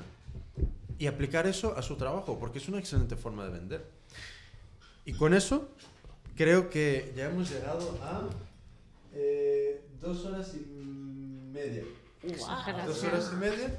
Y Tenemos vamos a... que seguir, hay que superar el récord. Ah, el yo- récord yo- no sé cuánto está. No, creo, creo que, creo que Dos- estará dos- por ahí. 30 o algo así. Estará no por sé- ahí. No sé cuánto era. Yo ¿eh? es que es o esto o el divorcio, no sé. Entonces, no sé qué elegir. eh, últimas palabras. Yo ya, el mío está avisado. Lo siento. El mío es que debe estar en la esquina Yo, esperando. no, si, si alguien se tiene, yo por mí, yo, yo puedo seguir si alguien quiere seguir. O sea, no, no, yo por mi Yo me cuenta no pasa. despido aquí. Vale. ¿Tú quieres seguir, Ale? Eh, no, también, también. Yo creo que es hora de... Sí. de- de- de- Despedimos. De, de- de- Vale, de- vale, de- vale. de no aburrir. Sí, habla, habla, Venga, habla, habla. habla. yo, yo, ah, ¿sabes? No- Yo también podría seguir hablando, pero, Vale. pero por una primera vez creo que hemos hablado mucho. Pues- o sea, Otro día. Sí. Y, ah, y esta es la cosa, como creo que he repetido en otros podcasts, la idea es, esta es la primera y la idea es repetir. O sea, repetir volviendo a tener, o sea, hablando de, lo- de- de lo que sea. O sea, porque Ay, la- sí, la- porque hacemos ma- monográficos. más monográficos, claro. Claro. ¿Sabes? Porque la idea es eh, ir conociendo a la gente, ¿sabes? Ir, irnos haciendo amigos de, entre nosotros y luego entre toda la gente que nos sigue. Porque... Hay que seguir comprando micrófonos y cada vez más Sí, grandes. O juntando ya- cabezas. No, ¿sabes qué también. pasa? Ya tengo previsto eh, comprar otra, otra mezcladora de ocho canales, algo así. O sea, que para poder conectar ocho micros. Ocho. Entonces, Es que muchas veces cuando los escuchas te apetece meter baza y decir, ¡Ey! Pero yo pienso esto. Entonces, yo creo que cuanto más gente sea, mm, Más divertido y más- distintas Sí, opiniones pero ¿sabes- aparecen. ¿Sabes qué pasa? Que la mezcladora de, de, de 8 es... O sea, es seis veces más grande. Entonces, Ya, tienes que llevar carrito, ¿no? Con No, la yo- maleta no ya- basta. ya es para- local lo de- antes sí, posible. eh, en Sí. cuanto tenga eso, ya montamos esto fijo y... Pues nada, últimas palabras. Por hoy. Nada, eso, este, agradecer la oportunidad, la charla, agradecer a Ana y a Ana. Y la verdad, decir que me lo, me lo he pasado genial y que cuando quieras aquí estoy. Genial. Y yo lo mismo. Cosas que... Espera, un, un segundo. Y cosas que tengáis que promocionar aquí rápidamente, pero igualmente lo ponemos en el blog. O sea que... Cosas que Cursos, productos, tiendas, Facebook, Twitter. Cursos, productos, tiendas, Facebook, todo, bichus.es. Vale. hecho a mano excuse me y nada que ha sido un placer Últimas palabras para animar al, al mundo. pues mm, no sé que hay que hacer cosas Hacer. quien le gusten los pinceles que me llame que me busque hacemos cursos hacemos lo que queráis Pues mira, igualmente luego hablamos para, para ver si podemos organizar algo entonces. Algún, ¿sabes? Eh, alguna cosa entre, ¿sabes? algún taller o alguna cosa, ¿sabes? Alguna Sí, sí, cosa. lo que sea Vale. A mí me encanta Vale. pintar. Yo tengo en mi lema, eh, soy ciudadana del mundo, porque soy un poco de todas partes, y, y me encanta la pintura. Adoro la pintura, o sea que de cualquier tipo, de pared, de lo que sea. Ana, Cole, Eh, últimas palabras. últimas palabras. Ánimo para el mundo. Soluciones. Sí, ánimo para el mundo y que cada uno se meta en sí mismo un ratito y haga algo con sus manos. Algo decente. ¿eh? pues yo creo que mejor imposible. Eh, Como, como decía mi madre, no hagas nada que yo no haría. Uf, uf, cada- buena, cada- Buena frase, frase. para caligrafiar. Te la dejo. Pues eh, nada, gracias a Ana, Ana y Ale por venir. Mm, repetiremos seguro. Y por parte, de hecho, por mí, a todo el mundo que se ha quedado de las dos orillas y algo escuchando, gracias. Os quiero mucho a todos y a todas. Por favor, las reseñas, las reseñas son súper importantes. No, no sentéis en los laureles, ve y escribe una reseña. Dos minutos, no seas vago, no seas club del mínimo esfuerzo. Eh, y nada, eh, apoyar a, a Ana, Ana y Ale, comprarles cosas, muchas cosas, para que todos podamos vivir de los que nos gusta. Y, y nada, con eso y un bizcocho. Hasta luego. Bye. Chao, chao, chao. Bye.